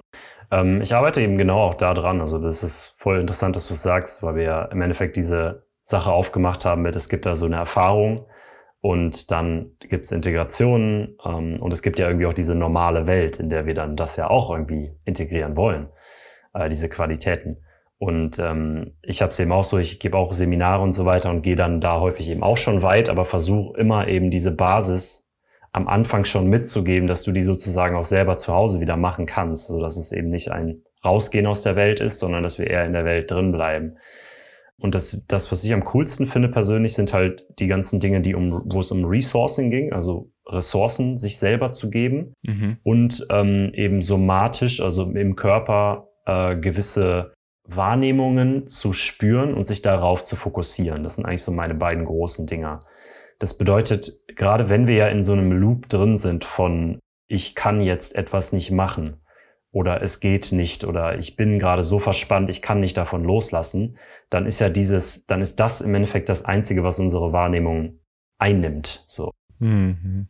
Und das soll ja auch so sein, weil niemand will, während er vor einem Tiger wegrennt, auf die Idee kommen, oh, guck mal, da ist ja eine schöne Blume. Nein, deine gesamte Aufmerksamkeit soll jetzt auf diese Abwendung der Überlebenssituation gerichtet sein. Mhm. Ähm, und das kann eben auch, genau, die Frau sein, die ich da anspreche. Und deswegen ist es eben so wichtig und eine der ersten Sachen, die ich immer mache und auch Leuten immer mitgebe, jetzt in diesem Moment, was fühlt sich gerade gut an in deinem Körper? Vielleicht kannst du es ja auch einfach mal sagen. Was ist jetzt gerade angenehm in deinem Körper in diesem Moment? Also ich mag gerade meine sehr aufrechte Haltung, die gibt mir so ein, so ein Gefühl von Fokus, dass ich dir auch hundertprozentig zuhören kann. Und ich spüre hier seitlich an meinem Kopf ein angenehmes Kribbeln und in meinen Händen ein bisschen, ja, so. Mega, genau, ja. Und ähm, das Interessante ist, dass eben eine der Sachen, die ich am meisten dann immer sage, ist, so seine Füße zu spüren, weil die eben die Verbindung zur Erde sind und eben zur Sicherheit und eben zu wahrzunehmen, wie man die Füße spürt auf dem Boden, wie da Wahrnehmungen drin sind, bis hoch zu den Beinen, bis hoch zum Becken. Mhm. Und das, was du gemacht hast, ist genauso richtig, aber das ist sozusagen das, wo ich immer mit anfange. Ähm, damit man eben dieses Gefühl hat von, oh ja, stimmt, ich sitze hier auf diesem Boden in diesem Moment und wahrscheinlich wird sich dieser Boden jetzt gleich nicht wegbewegen oder so. Das heißt, der gibt Sicherheit. Mhm. Dadurch habe ich eine fühlbare Wahrnehmung von, hier ist was Sicheres gerade. Mhm, mhm. und dadurch ist es dann viel einfacher, eben auch etwas Unangenehmes wahrzunehmen, wenn bereits etwas Angenehmes da ist. Äh, die Geburtstagsparty ist der absolute Reinfall, wenn halt alle Leute sagen, es ist unglaublich schlimm oder irgendwie, ne, es wird nur mit Dreck rumgeschmissen. Aber wenn einer immerhin da steht und sagt, ach, weißt du was, Tamay, ich glaube, ich fand deine Party cool, weißt du, schon wird das Ganze erträglicher. Ja, ja. Und so ist es eben auch im Körper. Und deswegen würde ich damit eben immer anfangen. Was ist jetzt in diesem Moment gerade angenehm in diesem Körper? Es gibt immer etwas. Immer. Egal in welchem Traumazustand du bist. Das ist aber auch einfach die Verbindung zu seinen Emotionen, zu, zu seinem Körper herzustellen. Genau. Das ist nämlich ein Thema, mit dem ich mich zurzeit auch viel beschäftige, weil ich früher das ganz wenig habe oder hatte. Und jetzt habe ich es eigentlich ganz gut, so ziemlich gut. Und dementsprechend haben sich zum Beispiel meine psychedelischen Erfahrungen auch total verändert. Also glaube ich, ja. Das ist, ich glaube inzwischen, dass die Intensität und Tiefe einer psychedelischen Erfahrung korreliert mit deinem Zugriff auf deinen Körper und deine Emotionen. Bin ich auch von überzeugt ich habe auch Menschen um mich herum, die nehmen hunderte von Mikrogramm und die sagen dann sowas wie, ja, das ist jetzt schon ganz easy so, ja. Und das liegt, glaube ich, nicht daran, dass sie in Anführungszeichen mehr vertragen, mehr brauchen, sondern dass die, dass die Wurzeln nicht so tief gehen. Dass die, die, mhm. die Pflanze sozusagen ja, dass die Wurzeln einfach noch nicht so tief reingehen in den Boden. Und umso tiefer die Wurzeln reingehen, umso mehr wirkt sich dann die psychedelische Erfahrung auch irgendwie auf den eigenen Geist aus. Ähm, macht das Sinn für dich? Voll, mega. Das war ja das, was ich gerade gesagt habe und was ja eben auch ganz häufig dabei passiert. Wir gehen dann ja eher raus aus dem Körper, mhm. als drin zu bleiben. So, unsere Aufmerksamkeit wird rausfokussiert auf zum Beispiel Schmetterlinge, die fliegen und boah, ich habe voll die krassen Visions und ja, so weiter. Ja, ja, aber währenddessen ist eigentlich was noch, also ich finde viel interessanteres, nämlich im Körper passierendes, was dann aber eben nicht so wow, wow, wow ist, sondern was halt so wumm ist. Mhm. Wo halt du auf einmal voll hier bist, voll da bist, voll in dir drin bist mhm. und trotzdem irgendwie eine interessante Erfahrung da machst. Und genau, das ist das halt. Ich würde auch sagen, also meine psychedelischen Erfahrungen haben sich da auch sehr verändert und meine krasseste eben in Ayahuasca war, dass ich am, am zweiten Tag Ayahuasca-Ceremony, das war so ein dreitägige, da bin ich auch geflogen, so. Da bin ich auch so, da bin ich als Hund irgendwie rumgelaufen und weiß ich nicht was alles. So, da waren halt, war diese ganzen Sachen. Und dann aber im dritten Tag war es halt so, dass das alles nicht passiert ist und ich ein bisschen länger halt durch diese Schmerzen, sag ich mal, gegangen bin und durch diese Widerstände, die ich hatte und sich sozusagen die Medicine da so ein bisschen dran vorbei bewegt hat, ja. was sau unangenehm war. Ja. Und ich auch zu dem Schamanen gegangen bin und gesagt habe, so, boah, ich glaube, ich brauche nochmal eine höhere Dosis und so. Der meinte so, ja, Klassiker. Na, weißt du, nee, das, ich sag, ich sag dir, das ist nur die Medizin, die gerade in dir arbeitet. Mach mal nix, mach mal nix dann war das halt so dieses, oh, warte mal, die Medizin arbeitet gerade. Und das hat mir so ein bisschen so den, den, ähm, die Erlaubnis gegeben zu sagen, okay, ich, ich lasse jetzt halt los, ich surrender, ne? Und dann ist es halt passiert, dass ich, ich einfach nur in so einen Zustand von komplettem Wachbewusstsein einfach reingekommen bin. Also von einfach tiefstem Bewusstsein und auf einmal eben die ganzen Leute im Raum ganz anders wahrgenommen habe, gewusst habe auf einmal, was richtig war, so ein bisschen God Consciousness kann man sagen oder halt ähm, ja Pure Awareness und ähm, ja, wo du halt als, als Person nicht mehr so richtig viel existierst, sondern auf einmal irgendwie die, du bist auf einmal die anderen Dinge, also eben einfach sehr hohe Stages of, of, of Awareness so. Und ähm, das ist ganz, ganz, ganz spannend. Aber genau, dafür muss man eben auch tiefe Wurzeln haben, damit man quasi dann, wenn dieses ganze wow, wow, wow passiert, sagen kann, wow, ganz schön viel los hier, aber ich bleib mal am Boden. Ja, du musst diese tiefen Wurzeln haben, aber du musst sie auch wollen. Voll. Und das Problem ist, dass oft dass du sie möchtest, aber dein Unterbewusstsein möchte sie nicht. Ja. Das ist so ach, etwas, was ich halt ganz oft, ganz oft sehe. Die Menschen wollen tiefe Erfahrungen haben, aber sie können es einfach nicht. Es, es funktioniert nicht, weil Ja. unterbewusste Prozesse so vorherrschend sind, die sie davor schützen sollen, dass die Wurzeln so tief gehen, dass sie einfach nicht durchkommen. Und ich versuche immer noch, also das so ein bisschen merke ich so, dass ich, ich möchte dieses, diese, dieses Problem lösen für Leute. Ich möchte ihnen helfen, dieses Problem zu lösen. Wie können wir dafür sorgen, dass psychedelische Erfahrungen tiefer gehen? Wie können wir sie tiefer erlebbar machen? Weil du brauchst keine 300, 400 Mikrogramm, um eine tiefe Erfahrung zu machen. Es reichen 150. Mit 150 Mikrogramm kannst du eine heftige Erfahrung erleben, die tiefer als alles geht, was du in deinem Leben erlebt hast. Wie kriegen wir diese Wurzeln tiefer? Und wie können wir Unterbewusstseine dazu kriegen, das auch zu wollen? Ich glaube, zwei Sachen, oder? Also kannst du mal sagen, was auch deine Erfahrung ist. Aber einerseits, äh, du kannst es nicht, weil eben quasi die Frage ist, wo ist die Person und wo ist sie auf ihrer Journey und will die das überhaupt? Weil wir können halt einfach nichts für andere Menschen wollen. Das ist Mhm. auch was, was mich immer wieder so frustriert oder immer ein Teil von mir extrem frustriert, dass ich halt sehe bei der Person, ey, du könntest, aber du machst einfach nicht. Ja, ja. Aber genau das ist ja, ähm, wo wir dann halt dieses Push-Pull beginnen, wo wir, selbst wenn wir der Person dann genau sagen, was sie macht, was sie falsch macht oder so, die Muster sagen dann ja halt nein in diesem Moment und man kann es gar nicht hören. Hast du vielleicht auch schon gehabt, dass man sich später irgendwie mal so einen TED-Talk anguckt oder so und denkt so, was? Das hat der gesagt, habe ich überhaupt nicht gehört. Mhm. Weil man halt in dem Moment das nicht wahrnehmen kann, weil es eben beschränkt genau. ist, weil die Tube noch zu eng gedrückt ist. weil deine, ja, weil die Voraussagen deines Brains sich nicht mit dem decken würden, weil das Genau. nicht in dein Weltbild passt. Ja, und weil es auch viel zu krass wäre, weil es wahrscheinlich dein Weltbild so heftig ins Wanken bringen würde, dass es nicht zusammenhalten würde. Und dann ist ja die Schutzmechanismusfunktion eben vom, vom Verstand auch da oder vom Unterbewusstsein, die sagt, äh, äh, da gucken wir nicht hin, vergiss es. Ja. Aber ich denke eben auf der anderen Seite haben wir es schon in der Hand, insofern als dass eben, ja, wie wir die Räume machen und wo du ja auch meintest, allein, dass ihr eben so einen Vorbereitungstag ja habt, spricht ja schon total dafür.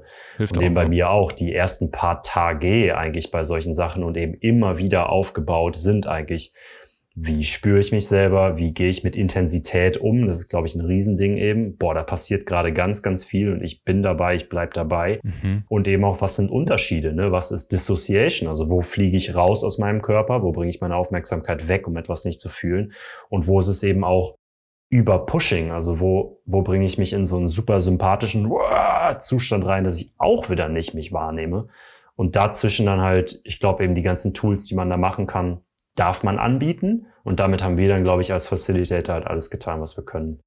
Hm. Intensität. Hm. Ich finde auch, dass sich eine psychedelische Erfahrung dann irgendwann so anfühlen kann wie so, ach, wenn ich das jetzt, also wenn ich, wenn ich das jetzt zulasse, Ja. dann explodiere ich doch. Ja. Wie kann man damit umgehen? Intensität, was würdest du sagen? Ja, ich glaube, wir haben halt alle einen gewissen emotionalen Container, wenn du so willst. Also wir können eben gewisse Erfahrungen containen, also in uns drin halten. Mhm. Und andere sind halt zu krass, die können wir nicht in uns drin halten. Und dann springen wir halt raus und flüchten davor, vor den Erfahrungen.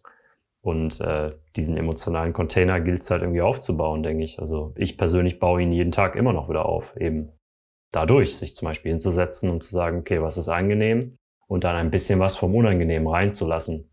Und dann fliegt man wieder weg und ist irgendwo anders bei der Waschmaschine, die man nachher noch abstellen muss.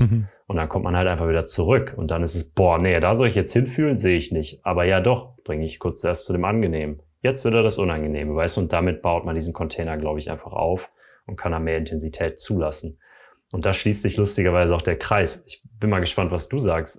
Wann fühlt sich das Leben geiler an, wenn, wenn viel Intensität da ist oder wenn nicht viel Intensität da ist? Ein Mix halt, so, Ja. würde ich sagen. Also ich glaube, nur Intensität, da brenne ich dann aus, so irgendwie. Und gar keine Intensität, da gehe ich dann ein. Voll, würde ich auch sagen, ja. So in der Mitte, ne? Das, wo der Spaß passiert. So die Balance finden. Ja. Ich glaube auch, dass Psychedelika oder vielleicht auch Breathwork manchmal auch zu viel sind für die Menschen. Das ist auch wieder etwas, was wir jetzt bei uns mit bestimmten Leuten immer wieder gemacht haben. Also wir versuchen auch herauszufinden, wo stehen die Leute gerade. Also wenn wir mit Leuten zusammenarbeiten und merken dann auch irgendwann so, warte mal, Psychedelika, deine letzten Trips waren alle ganz komisch, irgendwie konntest du gar, bist du gar nicht tief gekommen, warte mal, mhm. mach mal eher so, mach mal ein bisschen Meditation und geh mal ins Breathwork so ein bisschen rein. Merke ich auch immer wieder, dass Leute, die sehen Psychedelika so als, die hören uns jetzt reden, ne? Und das klingt alles schon krass geil. Ich möchte es jetzt auch machen. Mhm. Und dann passiert aber bei der Erfahrung einfach nicht so viel, weil ich weiß, es klingt dann immer so ein bisschen ernüchternd, sind aber noch nicht so weit. Voll. Ja. Es ist jetzt einfach noch nicht das richtige Tool und ähm, vielleicht irgendwie was anderes machen. Und gibt es das auch, diese, diese Art von, also jetzt in deiner hm, Erfahrung, wenn du mit Leuten arbeitest, fängst du dann auch langsam an, sich daran zu führen? Und was merkst du da für Unterschiede bei Menschen, wenn es um den emotionalen Zugang zu sich selbst geht? Also, oder anders formuliert, wie fange ich an mit dem Thema? Was ist das Richtige für mich? Du meinst, was, dass ich rausfinde, was das Richtige für sie ist oder mhm, mh. wie ich das mache? Mhm. Ah, okay. Ah, ich würde sagen, ich habe so ein paar Landkarten quasi, also wo ich so ein bisschen einordne, okay, wo ist die Person jetzt gerade? Und dann passiert allerdings im Eins zu eins persönlich viel bei mir auch einfach durch Wahrnehmung. Also dass ich halt ein Stück weit von Tamai loslasse, der gerade eine Erfahrung von Tamai hat und halt lieber in den Raum reingehe mit der Person oder eben aber auch mit einer ganzen Gruppe von was passiert hier gerade in dieser Gruppe. Mhm. Und ich merke das dann persönlich immer sehr, sehr stark in meinem eigenen Körper, weil ich halt sehr krasser Empath bin und einfach auch den Zugang dazu habe. Ähm, was passiert da gerade bei der anderen Person?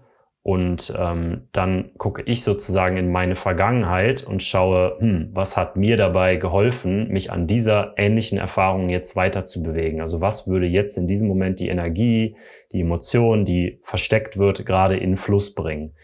Und zum Beispiel kann man da diese bioenergetische Landkarte ganz gut hernehmen, was eben einfach ein Tool ist und eben sagen, dass ähm, wenn ich zum Beispiel dann fühle, boah, die Person hat halt gerade überhaupt keinen Boden unter den Füßen, also nimmt ihre Füße nicht wahr. Und dann kannst du auch immer noch mal fragen, so, okay, was, was fühlst du gerade in deinen Füßen? Dann ist erstmal so, äh, pff, hm. ja, hm, weißt du, nicht, nicht so viel. Und dann weißt du zum Beispiel schon, okay, klar, also das heißt, wir haben gerade keinen Boden, wir haben gerade keine Sicherheit. Man, da kommen ja die Leute mit einem Problem, ne? ich möchte das lösen oder so. Und wenn es dann aber keine Sicherheit gibt, dann können wir nicht wirklich da durchgehen. Mhm. Und dann beginnst du eben und sagst, okay, cool, lass uns doch einfach jetzt erstmal in die Füße atmen zum Beispiel. Lass uns doch mal viel mehr Wahrnehmung dahin bringen. Beschreib mir doch mal ganz genau, was passiert da gerade in deinem Fuß. Ist er kalt? Ist er warm? Ist er angenehm? Ist da Spannung drin? Wenn ja, wo? Und ähm, das bringt dann eben quasi die Aufmerksamkeit schon wieder so ein bisschen mehr dahin. Und dann kann man natürlich auch noch mit anderen Sachen arbeiten, wenn du daneben merkst, oh krass, da ist total die Wut gespeichert im Zwerchfell. Dann, also was sich dann eben einfach bei mir auch wiederfindet in, oh krass, ich merke, ich fall so ein selber oder ich merke halt, hier ist so ein Knoten und die Person sagt es dann vielleicht auch. Mhm, mhm, ähm, dann gehst du halt da rein und sagst, okay, cool, jetzt atme da rein, äh, nimm mal deine Hände nach vorne, tu mal so, als wär's ein Tiger und so weiter und so fort und fängst eben langsam an, diese Sachen so zu bewegen. Ja, das wäre mal so eine Möglichkeit, wie ich damit zum Beispiel arbeite. Aber das sieht ja bescheuert aus. Das sieht richtig bescheuert aus, sagt der Verstand. Ich, genau, ich glaube, das ist echt so ein, das ist auch oft etwas, was Menschen dann zurückhält, ja. bestimmte Bewegungen auszuführen. Egal, ob es jetzt psychedelischer Natur ist, die Erfahrung oder irgendwas anderes.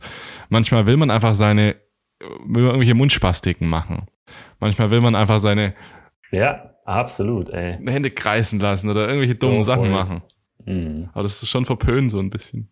Das ist das Problem, genau. Aber ich denke, da müssen wir als Gesellschaft einfach wachsen. Ne? Also es ist halt leider, leider, nein, das ist wunderbar. Aber wir sind halt einfach ein Tier, wir sind ein Human Animal und wir haben einfach all diese ganzen tierischen Dinge immer noch in uns. Und ich denke eben, dass das Schöne ist, wenn man mal feststellen darf, in so einem Workshop oder was auch immer, dass man äh, zum Beispiel einen energetischen Release von Wut hatte. Mhm. Und eben genau, alles in einem sagt, nein, nein, auf keinen Fall, auf keinen Fall. Ähm, und dann hat man aber doch mal die Wand angeschrien. Es war ja nur die Wand. Aber du hast halt die Wand einfach mal angeschrien. Und zwar so aus voller Kehle und nicht nur so, äh, sondern so richtig so, weißt du, wo dein gesamter Körper da drin ist. Und du merkst halt danach, boah, scheiße, fühlt sich das gut an. Ja, ist geil. Dann ist eben die Tür auf, zu sagen, aha, vielleicht ist das tatsächlich gar nicht so, dass ich doof bin und verrückt, dass ich all diese ganzen äh, echten Emotionen fühle, wenn mein Chef sagt, hier machen Sie bitte zwei Überstunden, mhm. sondern dass es vielleicht menschlich ist und dass wir vielleicht auch damit einfach umgehen können. und dass es äh, sehr, sehr sinnvoll wäre, mal sein Kissen zu nehmen und da mal reinzuschreien, zum Beispiel, was noch nicht mehr unbedingt der Nachbar da mitbekommen. Ich liebe das. Ich liebe das, so schreien. So. Ich, Hammer, ich, habe, ich spüre auch jetzt gerade so richtig, ich, ich, ich spüre es gerade so Ja. richtig in mir hochkochen. Ich würde das am liebsten so richtig schreien, Schwester. Ich würde so schreien jetzt. Ja, Äh, ich, ich, ich liebe das auch, in den Wald zu gehen, irgendwelche Äste nehmen, alles kurz und klein schlagen und wie ein Ja. Gorilla durch den Urwald zu schreien. Das ist so geil. voll. Das ist mega So wichtig, geil. Emotional Release zu machen. Ja, Mann. ja, ja. Da ist aber so viel angestaut. Und das Schöne ist, dass man das nachher aber auch nicht mehr braucht, unbedingt. Das ist das Lustige daran. Also wenn der, wenn der Eimer erstmal so ein bisschen leer ist, Mhm. dann kommt halt auch natürlich viel mehr so eine Stille. Und dann, dann musst du eben, dann wächst dein emotionaler Container und nicht mehr so, weil, sobald irgendjemand ein bisschen böse ist, sofort ist mein emotionaler Container voll Mhm. und ich habe quasi diese Wut, aber ich kann nirgendwo damit hin, also unterdrücke ich sie. Sondern dass es eben geht mit, boah, da ist jemand, oh, der macht mich gerade richtig wütend, ich merke, dass er mich richtig wütend macht, ist ja nicht schlimm, weil ich kann es ja in meinem Körper halten und merke, oh, puh,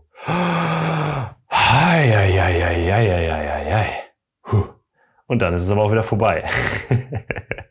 das ist wie eben das Kind, ne, was dann am Spieß einmal schreit mhm. und dann auf einmal lacht sofort wieder. Und das ist halt die Freiheit, die wir alle haben, wenn wir unsere Emotionen fühlen dürfen. Ich überlege mir gerade, was sind so alltagstaugliche Emotionsreleases. Also bei mir ist es auf jeden Fall ins Kissen schreien. Passiert jetzt nicht so oft, aber manchmal mache ich das. Das ist dann richtig geil. Ich finde es dann auch richtig cool. Ich schreie dann so rein wie ein Behinderter. Mhm. Dann mache ich das Kissen weg und dann ist so, na gut. Ja. So, weißt du, ist so wie alles so ganz normal, so okay. Und was mache ich noch? Hm, Ich lache halt recht viel. Also wir lachen. Ich glaube, Lachen ist sehr gut. Lachen ist ziemlich gut. Das ist sehr gut. Ähm, und natürlich weinen. Ab und zu mal weinen ist wahrscheinlich ganz gut. Mega gut. Was sind sonst so Alltags-Emotionsreleases, die wir wahrscheinlich zu wenig machen?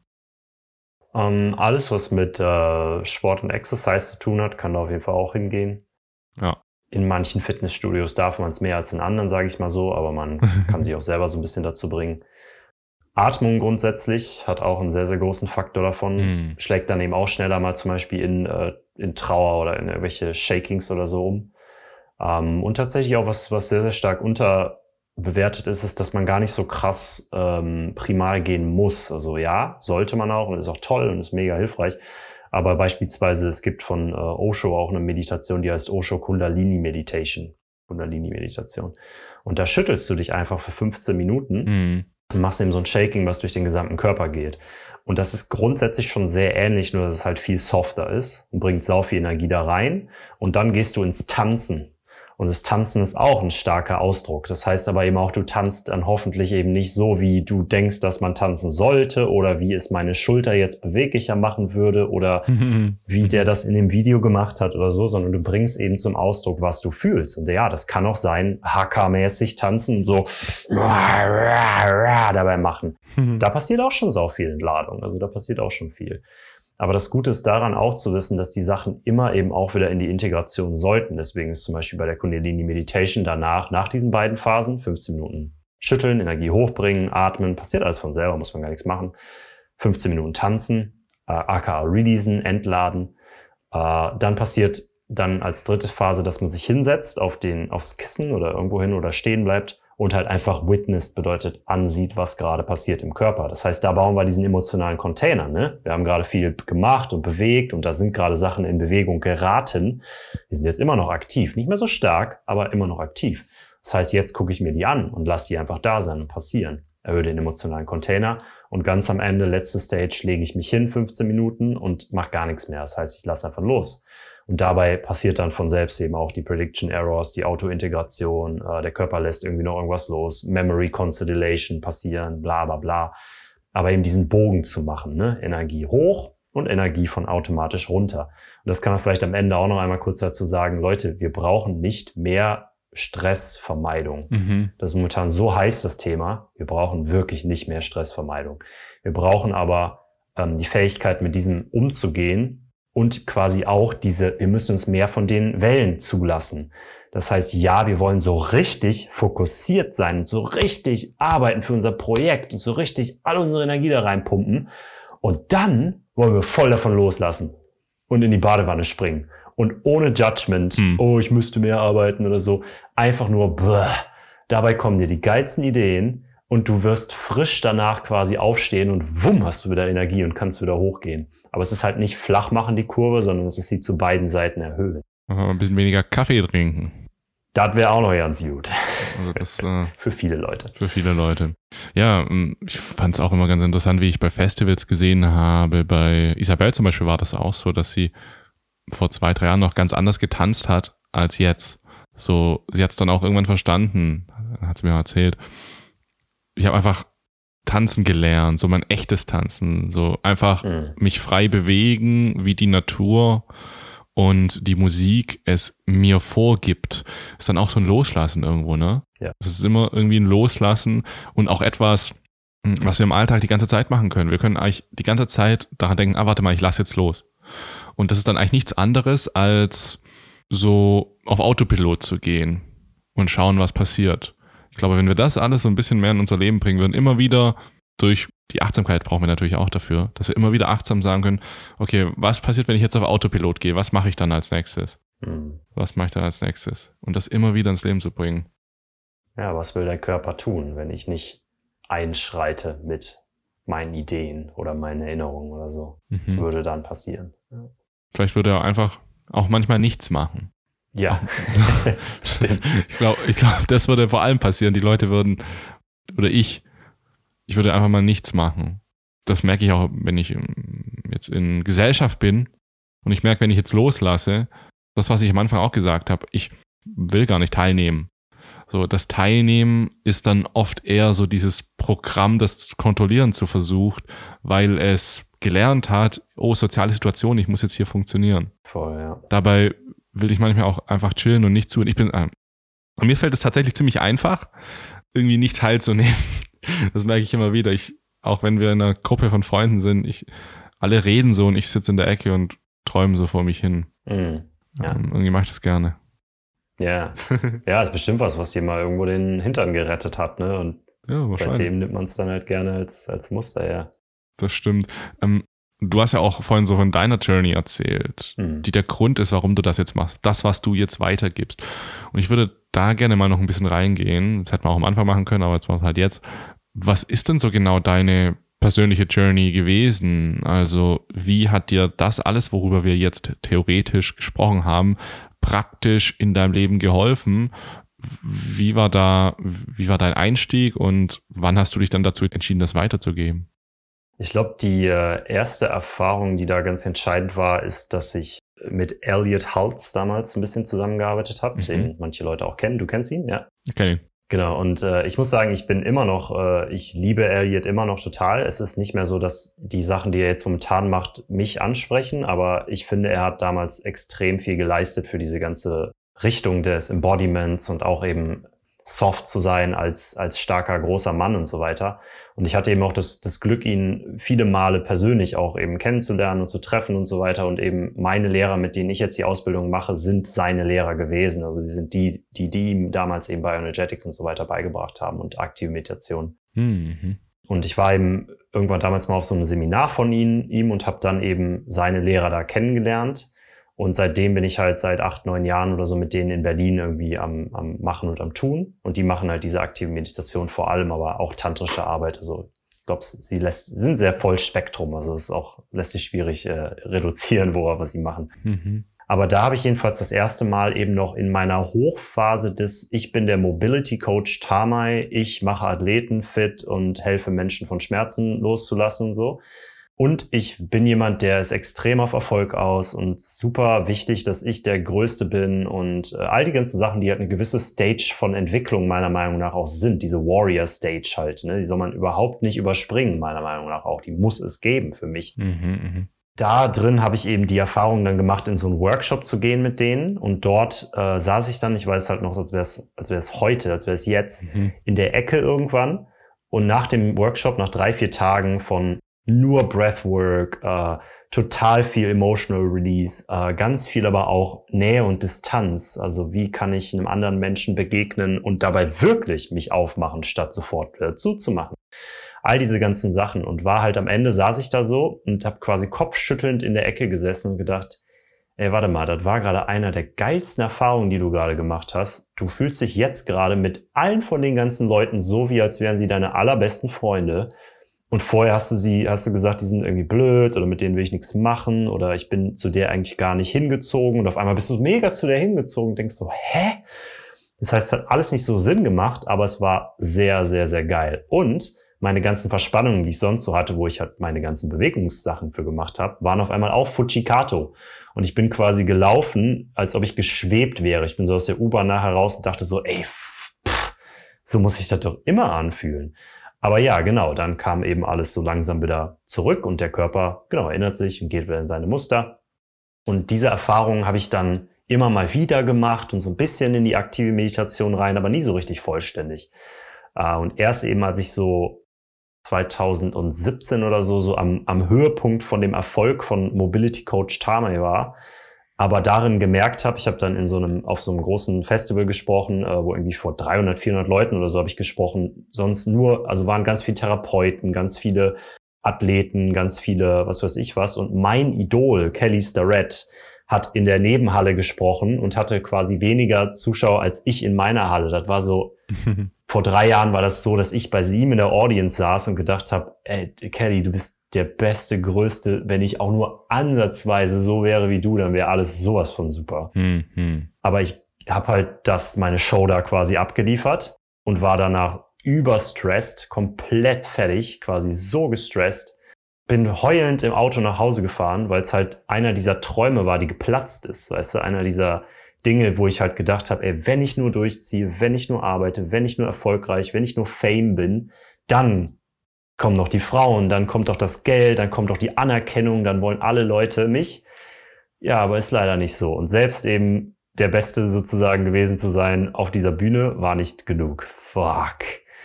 Und das ist im Endeffekt, warum ja auch so ähm, erfolgreich sein, was auch immer das bedeutet, äh, so, so, ja, so, so, so zerstörend sein kann in einer Art und Weise und warum ich es irgendwie auf jedem wünsche, da mal hinzukommen hoffentlich braucht man eben nur so einen kleinen Erfolg in Anführungszeichen wie ich äh, und nicht jetzt irgendwie, boah, ich muss 50 Milliarden auf dem Konto haben und die ganze Welt beherrschen oder so. Den Film schieben ja auch viele Leute. Ähm, dann ist es halt einerseits sehr destruktiv, aber eben auch die Wunde quasi, die ein neuer, eine neue Gebärmutter sein kann, eben für die nächste Stufe oder nächsten, nächste Evolutionsstufe. Und für mich war das dann eben, äh, ja, eine sehr, sehr depressive Phase, in der ich halt wirklich auch keine Energie mehr hatte, äh, in der ich nicht mehr arbeiten konnte, in der ich auch nicht mehr wollte, in der ich nicht wusste, warum ich das überhaupt machen soll, weil logischerweise ist alles, wofür ich gearbeitet habe, gerade schwachsinnig, bringt ja nichts mehr, warum soll ich überhaupt irgendwas machen?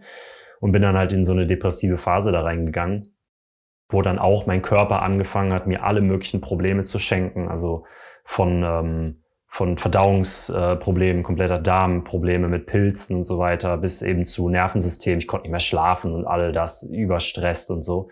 Also im Endeffekt das Ganze, was ich auch so angesammelt hatte, um eben an diesen Punkt zu kommen vorher und nie dran gearbeitet hatte, plus natürlich meine gesamte Vergangenheit, Kindheit, die auch äh, nicht so richtig bearbeitet wurde jemals, kam dann eben quasi an meiner Türschwelle. Hm. Und ich bin irgendwie auch immer noch davon überzeugt, dass es halt an einem Punkt kam, an dem wenn du so willst, meine Seele oder mein, mein Unterbewusstsein oder wer auch immer da so die, die Strippen zieht, äh, mein wacher Verstand ist es auf jeden Fall nicht, so viel weiß ich heutzutage, hat dann gesagt so, oh cool, wir sind gerade mal sicher, nice, lass uns doch jetzt mal an all dem ganzen Stuff arbeiten, in dem wir 50 Jahre lang vorbeigegangen sind. Mhm. Ich bin nicht 50, aber in dem wir 25, 26, 27 Jahre damals da vorbeigegangen sind. Mhm. Und ähm, ja, dann habe ich quasi den Schmerz gehabt, der groß genug war, um zu sagen, okay, ich glaube, ich werde jetzt doch mal meinen gesamten Fokus dahin switchen und nicht nur dahin. Ich habe dann eben auch viel im Holistic Health Bereich gemacht und eben auch viel mit Ernährung und so weiter.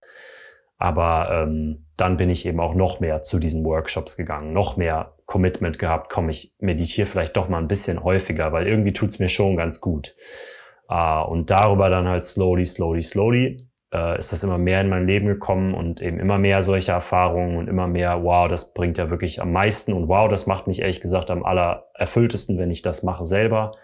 Und ich möchte halt mehr darüber verstehen und lernen und ja, fast forward drei, vier, fünf Jahre oder so, wo ich jetzt halt dann irgendwie so richtig gesagt habe, okay, ich mache das jetzt.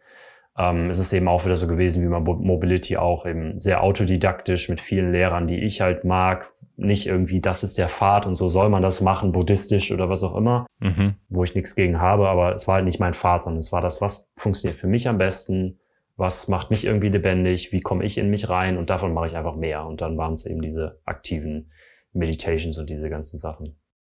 Krass. War auf jeden Fall eine, eine, ja. eine, eine lange Journey. Eine lange Journey. Mich würde eigentlich auch voll interessieren, wie du so deine Journey in die ganze Richtung gemacht hast. Ich weiß nur nicht, ob das deine Podcast-Hörer schon zum hundertsten Mal gehört haben. ähm, das ist eine gute Frage, ob die das wissen. Also, ich glaube, wenn ich jetzt meine ganze Journey raushau, also meine Journey zu was genau? Naja, zu dem, was du jetzt ja auch machst, Retreats zu geben, Seminare zu geben und das irgendwie zu teilen mit dem Psychedelika. Also ich glaube, bei mir war eben dieser Switch, bei dir war es jetzt diese eine, dieser Workshop bei mir war es mein erster LSD-Trip. Das ist wahrscheinlich so der einzige Unterschied, aber bei mir war es auch so, dass ich sehr mm, in mich gekehrt war, wie vorhin schon gesagt, wenig Emotion hatte, wenig Gefühl. Das wusste ich aber natürlich alles gar nicht. Mhm. So, das ist immer das Witzige. Also ich finde es krass, wenn Leute zu mir kommen und sagen, ich, ich fühle wenig. Boah, geil, du weißt es wenigstens. ich wusste das gar nicht. Ja. Und war auch dann viel, ich würde sagen, habe mein Leben vom Außen abhängig gemacht. Also von der Erreichung äußerer Ziele und auch von der Erreichung von menschlichen, ich würde es nicht Manipulation, ist vielleicht ein bisschen hart gesagt, aber einfach so, so ein bisschen mein Umfeld eben so zu haben, wie ich es gerne möchte.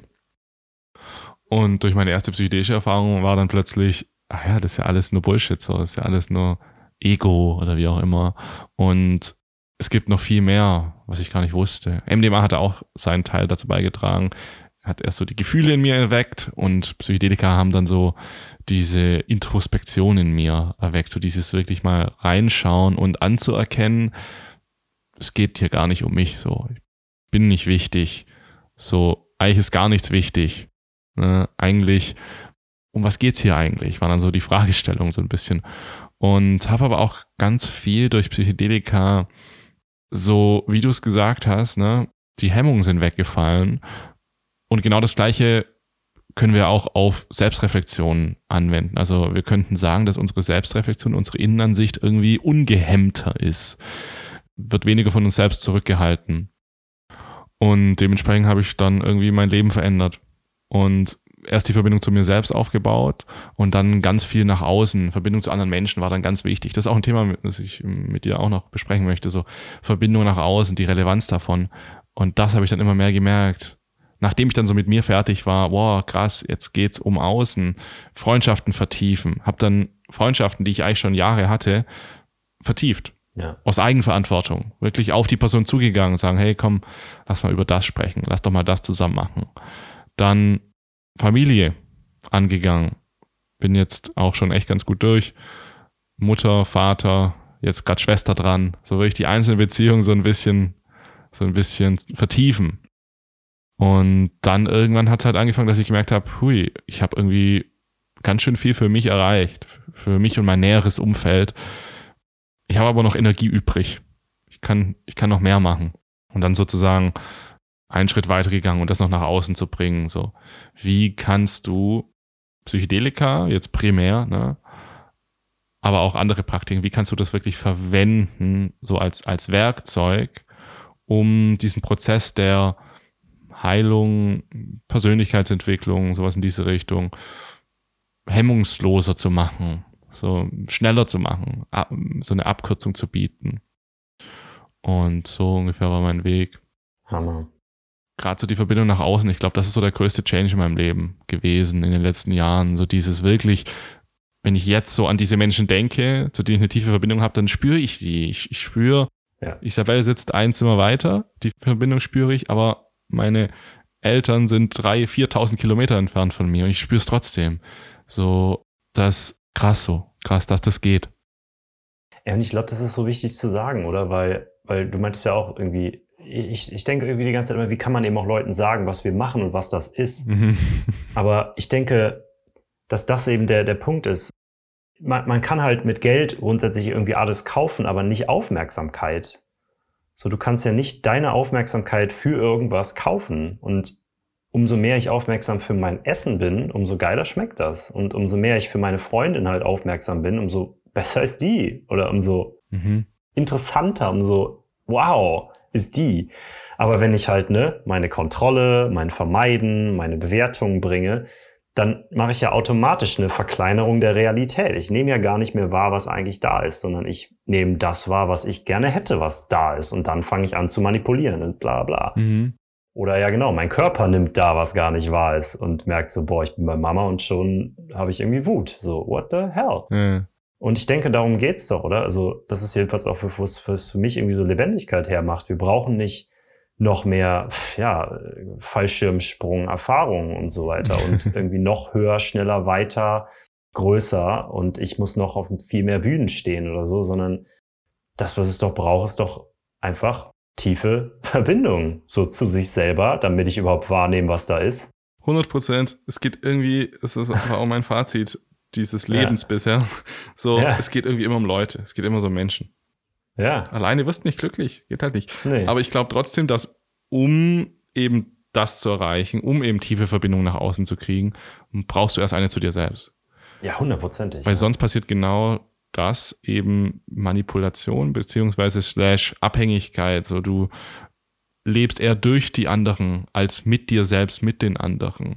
Voll. Und so war ich früher auf jeden Fall. Ja. Also wenn mein Umfeld nicht so war, wie ich es will, dann war ich auch nicht in mir so, wie ich es will. Dann habe ich mich auch nicht so in mir gefühlt, wie ich es wie ich's nicht will. Also, ja. ja, das halte ich auch für ganz wichtig. Und Verbindung nach außen, um das geht's. Können wir das noch ein bisschen greifbarer machen? Weil jeder Mensch hat Menschen um sich herum. Und ich hatte auch früher Arbeitskollegen. Hm. Ich hatte eine Familie, ich hatte Freunde, ich hatte auch Freundinnen, aber es ist trotzdem was ganz anderes als das, was ich heute habe. Wie können wir das so ein bisschen, kann man das noch ein bisschen greifbarer machen? Wie kann ich sozusagen feststellen, ob ich, sag mal einfach mal, tiefe Verbindungen habe? Was, ist, was sind da so Faktoren? Also ich würde auf jeden Fall sagen, dass äh, wir es am Körper stark ablesen können, oder das wäre jedenfalls auch mein Weg, zu sagen, wenn du halt mit jemandem das nächste Mal im Raum bist, schau mal, was du machst in diesem Moment. Mhm. Das bedeutet, du machst es vielleicht nicht selber in unserem Verständnis von wir machen es, aber dein Körper macht es, es macht etwas. Bedeutet, schau zum Beispiel mal, wie stark oder eben auch nicht äh, halte ich meinen Atem gerade an. Was sehr häufig sehr viel passiert. Vor allem eben bei Leuten, die dir nahe gehen, die wichtig sind oder vor denen du Angst hast oder die du beeindrucken willst. Mhm. die meisten von uns halten den Atem an oder wir fangen eben an, nur noch nach oben zu atmen, also nur noch in den Brustkorb. Schau mal, wie dein Nacken in solchen Situationen ist. Auch super viel eben angespannt. Oder eben wie dein Gesicht auch ist. Das merkt man in der Situation gar nicht so sehr. Aber ich zum Beispiel hatte früher die Grinsekatze des Jahrtausends immer auf. Oh, Finde ich ganz schlimm. Ne? Immer dieses Lächeln, ja. ja. Und ich habe immer noch äh, Wesenszüge davon. Und das ist auch okay, weil es lässt langsam von mir los. So. Ich will nichts äh, überstürzen, nichts abzukürzen. Ne? Aber das sind Sachen oder eben auch, wie sehr merke ich die Verbindung tatsächlich zu meinen Füßen noch? Mhm. Spüre ich überhaupt, dass ich hier irgendwo stehe drauf oder bin ich eigentlich gerade so weg von mir, so unsicher, dass ich halt das Gefühl von innen habe von, oh stimmt, ich bin ja so unsicher, das heißt, ich werde jetzt mal lieber die andere Person beeindrucken oder manipulieren, dass ich irgendwo da Sicherheit rausbekommen kann. Also das ist für mich einer der großen Faktoren. Ähm, aber klar, dafür muss man natürlich eben auch so ein gewisses Level an Bewusstsein für den Körper erlangen, um überhaupt sagen zu können, ah, das, das passiert hier gerade.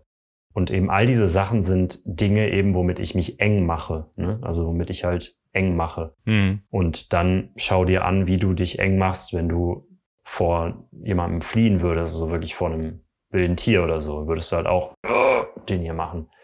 Und all das bringt eben einen Fokus nach außen mit sich, Genauso wie ich ja vorhin erklärt habe, der Hase, der auf dem Feld rumläuft und mümmelt, der, der sieht all die Gräser. Mhm. So, der sieht die ganzen verschiedenen Farben und oh, das Gras ist ein bisschen grüner da drüben als das Gras. Das heißt, er nimmt das alles total intensiv wahr. Aber dann, wenn der Wolf kommt, ist auf einmal kein Gras mehr zu sehen. Mhm. So, es ist nur noch der Wolf, der Wolf, der Wolf, der Wolf, der Wolf. Weg. Und ja, weg, weg, weg, weg, weg. Und da geht quasi unsere gesamte Aufmerksamkeit, unsere gesamte Energie rein. Mhm. Und deswegen, wenn wir uns halt weich machen und umso weicher wir sind, umso mehr weiche Gefühle dürfen auch eben passieren. Während halt auf dem, äh, in dem angespannten oder in dem kontrahierten Zustand nur die harten auch passieren können, so. Und umso mehr, ja, werden wir aber eben auch schutzloser und verwundbarer. Mhm. Und es können Dinge passieren, die sind gleich sehr, sehr unangenehm eventuell. Mhm. Und darauf kann man, glaube ich, einfach mal achten. Berufsrisiko. Berufsrisiko? So sehe ich das. Von uns? Ja, es ist einfach das Berufsrisiko der Spezies Mensch, so vom Mensch, so. Voll. Tut halt weh. ja, genau. Und deswegen ist ja immer, glaube ich, so wichtig, ne, die Amplitude zu beiden Seiten zu erhöhen, wie ich vorhin gesagt habe.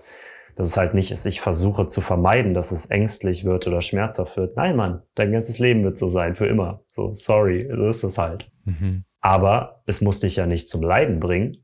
Und aber es muss dich ja auch nicht irgendwie überwältigen oder so, sondern du kannst ja lebendig werden dadurch. Ja. So als ob wir weglaufen voreinander, weil wir Fangen spielen. Wir tun eigentlich so, als würden wir uns verfolgen. Aber irgendwie können wir halt in dem Moment durch diesen Rahmen dieses, boah, ich werde verfolgt, scheiße, scheiße, uah, erleben, während wir gleichzeitig irgendwie auch noch eine Sicherheit erleben. Mhm. Und dadurch ist es blissful. Es ist, boah, es ist geil, macht es Spaß. Boah, macht mich das lebendig. Und ich glaube, halt dahin soll es gehen, statt irgendwie auf die Vermeidung oder die Anpassung. So wildes Leben, aber hey, ich stehe hier auch immer noch auf meinen Beinen. So. Würdest du sagen, das ist vielleicht so ein bisschen eine Basic-Frage, aber irgendwie kommt mir die gerade. Würdest du sagen, das Leben ist schwer oder leicht? Kommt drauf an, was du daraus machst, würde ich sagen. Ja. Also ich würde sagen, ja doch, es ist beides irgendwie, oder? Also, aber es wird immer leichter, umso mehr wir halt selber es hinbekommen. Umso mehr Erfahrung wir vielleicht auch haben. Wo, wobei es gibt auch Menschen, die haben sehr viel Erfahrung, aber für die ist immer noch alles sehr schwer. Mir ist, glaube ich, einfach nur eben, wie sehr wir eben schaffen, dabei ja uns zu regulieren, bei uns zu bleiben, ähm, es wirklich zu erleben, statt halt irgendwie davon zu laufen oder es zu kontrollieren oder vermeiden. Dann wird's, dann wird's anstrengend. Mhm. Immer wenn wir kontrollieren und vermeiden, wird's anstrengend, wird's schwer. Ich finde das richtig easy inzwischen. Das hört sich vielleicht komisch an, aber ich finde, das Leben ist so richtig einfach geworden, weil sobald du das erstmal kapiert hast oder sobald ich das verstanden habe, dass hm. negative Sachen, ah, die wollen einfach nur gefühlt werden, ah, da muss ich jetzt durch, ah, da muss ich jetzt durch die Trauer, ah, da muss ich jetzt durch die Angst, ja. dann wird es wieder einfach. Weil dann muss ich mir gar nicht mehr Gedanken machen. Ich muss mir gar keine Gedanken mehr darüber machen, was ich jetzt als nächstes mache, sondern ich mache, ich tue, ich fühle. Und das macht es dann wieder so einfach. Voll. Und ich hoffe, das klingt jetzt nicht so, ah ja, okay, so einfach ist das Leben nicht, Jascha. Äh, so soll es auch nicht wirken, aber das ist so ein bisschen mein, mein Take dazu. Das Leben ist irgendwie einfach, sobald wir mal kapiert haben, dass wir einfach nur durchfließen müssen, so in dieser Art. Hm. Und ich glaube, dadurch, dann wird es ja auch wieder schwerer, weil eben das Unterbewusstsein dann sagt, oh cool, der kann jetzt damit umgehen. Ich habe da noch was, wo, was wir gerade noch nicht zulassen, was wir noch nicht reinlassen. Lass uns doch dahin mal jetzt schauen. Mhm. Weil ich glaube, dahin will das fließen. Es will immer dahin fließen, eben mehr noch mit zu integrieren. Ja, so. ja. Noch mehr aufnehmen, wahrnehmen, sein zu können. Aber es hört doch irgendwann auf, oder? Ich glaube nicht. Ich glaube nicht, weil es halt, es, es dehnt sich halt die ganze Zeit aus. So Bewusstsein dehnt sich die ganze Zeit aus. Guck mal, die Sachen, die wir heute haben, die hat ja jemand in Aborigine im Stamm nie erlebt. Mhm. Das heißt, der konnte auch keinen Shadow davon haben. Der konnte die auch, der konnte auch nicht irgendwie die vermeiden oder so. Aber jetzt auf einmal sitzen wir in der Suppe und es ist so viel Stuff da. Das heißt, wir alle bewältigen diesen Stuff und integrieren den immer weiter und es wird immer komplexer. Das Leben geht ja irgendwie dahin. Wir fangen bei der einen Zelle an, aber die eine Zelle ist jetzt ja nicht weg und wir haben die überwunden, sondern die ist immer noch hier. Hier ist sie, die eine Zelle. So, das heißt, es ist irgendwie immer dieses Transzendieren, also darüber hinaussteigen und es irgendwie integrieren, aber auch integrieren. Hm. Ich glaube, es hört nie auf die Schamanen im Amazonas, die Ayahuasca-Schamanen, die sagen auch immer, wenn die Weisen kommen mit ihren ganzen Problemen, dann sagen die so, hey, was sind das, was habt ihr eigentlich für Probleme? So, wie, wie kann das sein, dass ihr irgendwie, ihr esst so viel und dann werdet ihr übergewichtig, weil ihr emotional, hä, wie, was, was macht ihr da eigentlich? Mhm. Das zeigt dann, finde ich, immer so, wie unnatürlich auch unser Leben ist und diese Unnatürlichkeit dann genau solche Schwierigkeiten oder die das Leben dann schwer machen. Hm. Deswegen back to the roots, back zur Natürlichkeit mit Psychedelika. und ganz vielen anderen Sachen. Ähm, möchtest, du, möchtest du noch dieses Thema zum Abschluss bringen? Möchtest du noch irgendwas zum Abschluss sagen? Ja, ich glaube halt, dass ähm, einerseits ja, back to the roots, aber eben auch sozusagen back to the roots in der aktuellen Zeit. Also irgendwie das Leben ist da auf irgendeinem Pfad unterwegs.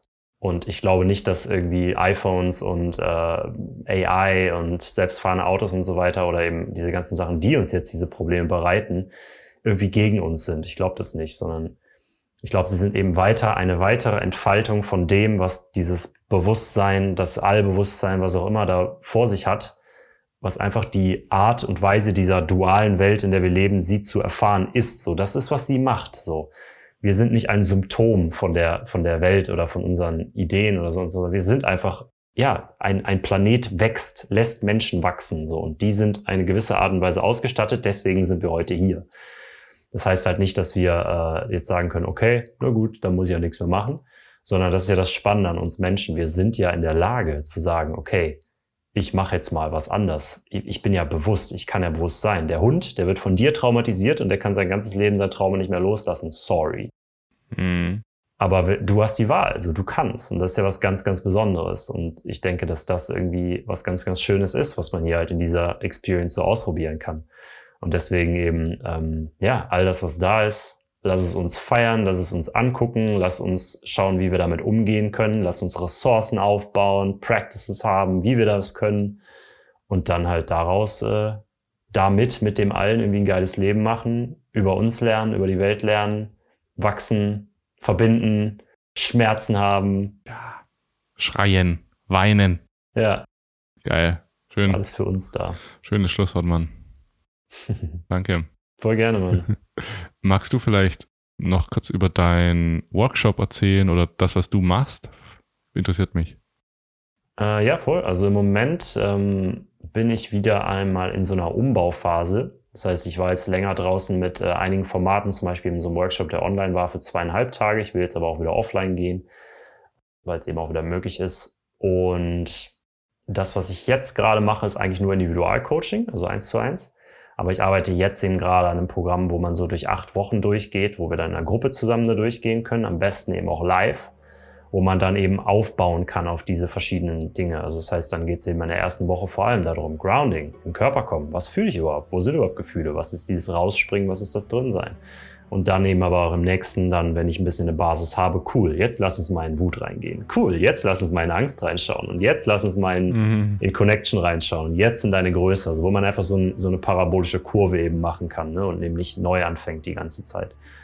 Ähm, das entwickle ich, das baue ich gerade. Ja, und genau, ansonsten auch gerne äh, mir auf den üblichen Kanälen folgen, ne? wie du es ja auch bestimmt verlinkst in Show Notes und so weiter. Ähm, da bleibt man up to date da kannst du das Handy und die, die Technologie gut verwenden, wenn du Haha. Tamai und mir folgst. Ja, vor allem, vor allem Jascha. Ja, genau. Ne, beiden gleich. Beiden gleich viel. Ja.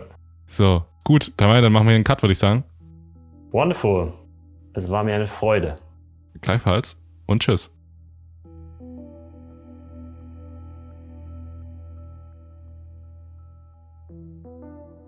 So, und da sind wir wieder zurück nach dem Gespräch zwischen Tamay und mir. Ich hoffe, du hast da einiges Spannendes mitnehmen können und auch für dich gewinnbringende Erkenntnisse machen dürfen. Und ja, ich kann dir nur empfehlen, baue mehr Verbindung zu deinem Körper und auch vor allem zu deiner emotionalen Vergangenheit und zu deinem emotionalen Jetzt, zur Gegenwart auf. Super wichtiges Thema, mit viel Achtsamkeit und Selbstreflexion daran zu gehen. Übrigens, wenn du jetzt nicht weißt, wo du anfangen sollst, wenn du wirklich mal tief in dich hineinschauen möchtest und mal die Blockaden in dir finden möchtest, wenn du das mal wirklich unter Anleitung mit einer sicheren Vorgehensweise in einer Gruppe Gleichgesinnter machen möchtest, dann bewirb dich auf jeden Fall bei uns beim Unlock Yourself Coaching. Wenn du noch nicht genau weißt, was das ist, dann rate ich dir jetzt auf jeden Fall auf unsere Website unlock-your-self.de zu gehen. Link ist auch unten in der Podcast-Beschreibung und schau dir mal unsere Website an und würde mich freuen, wenn du dich bei uns bewirbst und wir gemeinsam dir zu mehr inneren Freiheit, innerer Erfüllung und zu weniger Blockaden gelangen können. Weil wann willst du sonst machen? Welcher Mensch möchtest du in einem Jahr sein, in fünf Jahren? Wenn du irgendwie das Gefühl hast, dass du dich selbst noch zurückhältst, dann ist die Notwendigkeit jetzt da, weil wenn du es alleine bisher geschafft hättest, dann hättest du es ja schon gemacht. Das heißt, wenn du es gemeinsam machen möchtest und auf eine sichere Weise, auf eine verlässliche Weise dorthin kommen möchtest, wo du hin möchtest, dann schau bei uns auf der Website vorbei. Und außerdem, du hast diesen Podcast bis zum Ende gehört. vielen, vielen Dank dafür. Ich weiß es wirklich zu schätzen, dass du dir die Zeit genommen hast, diese eineinhalb Stunden jetzt hier unserem Gespräch zu lauschen und auch jetzt bis jetzt mir zuhörst. Vielen, vielen Dank für deine Zeit.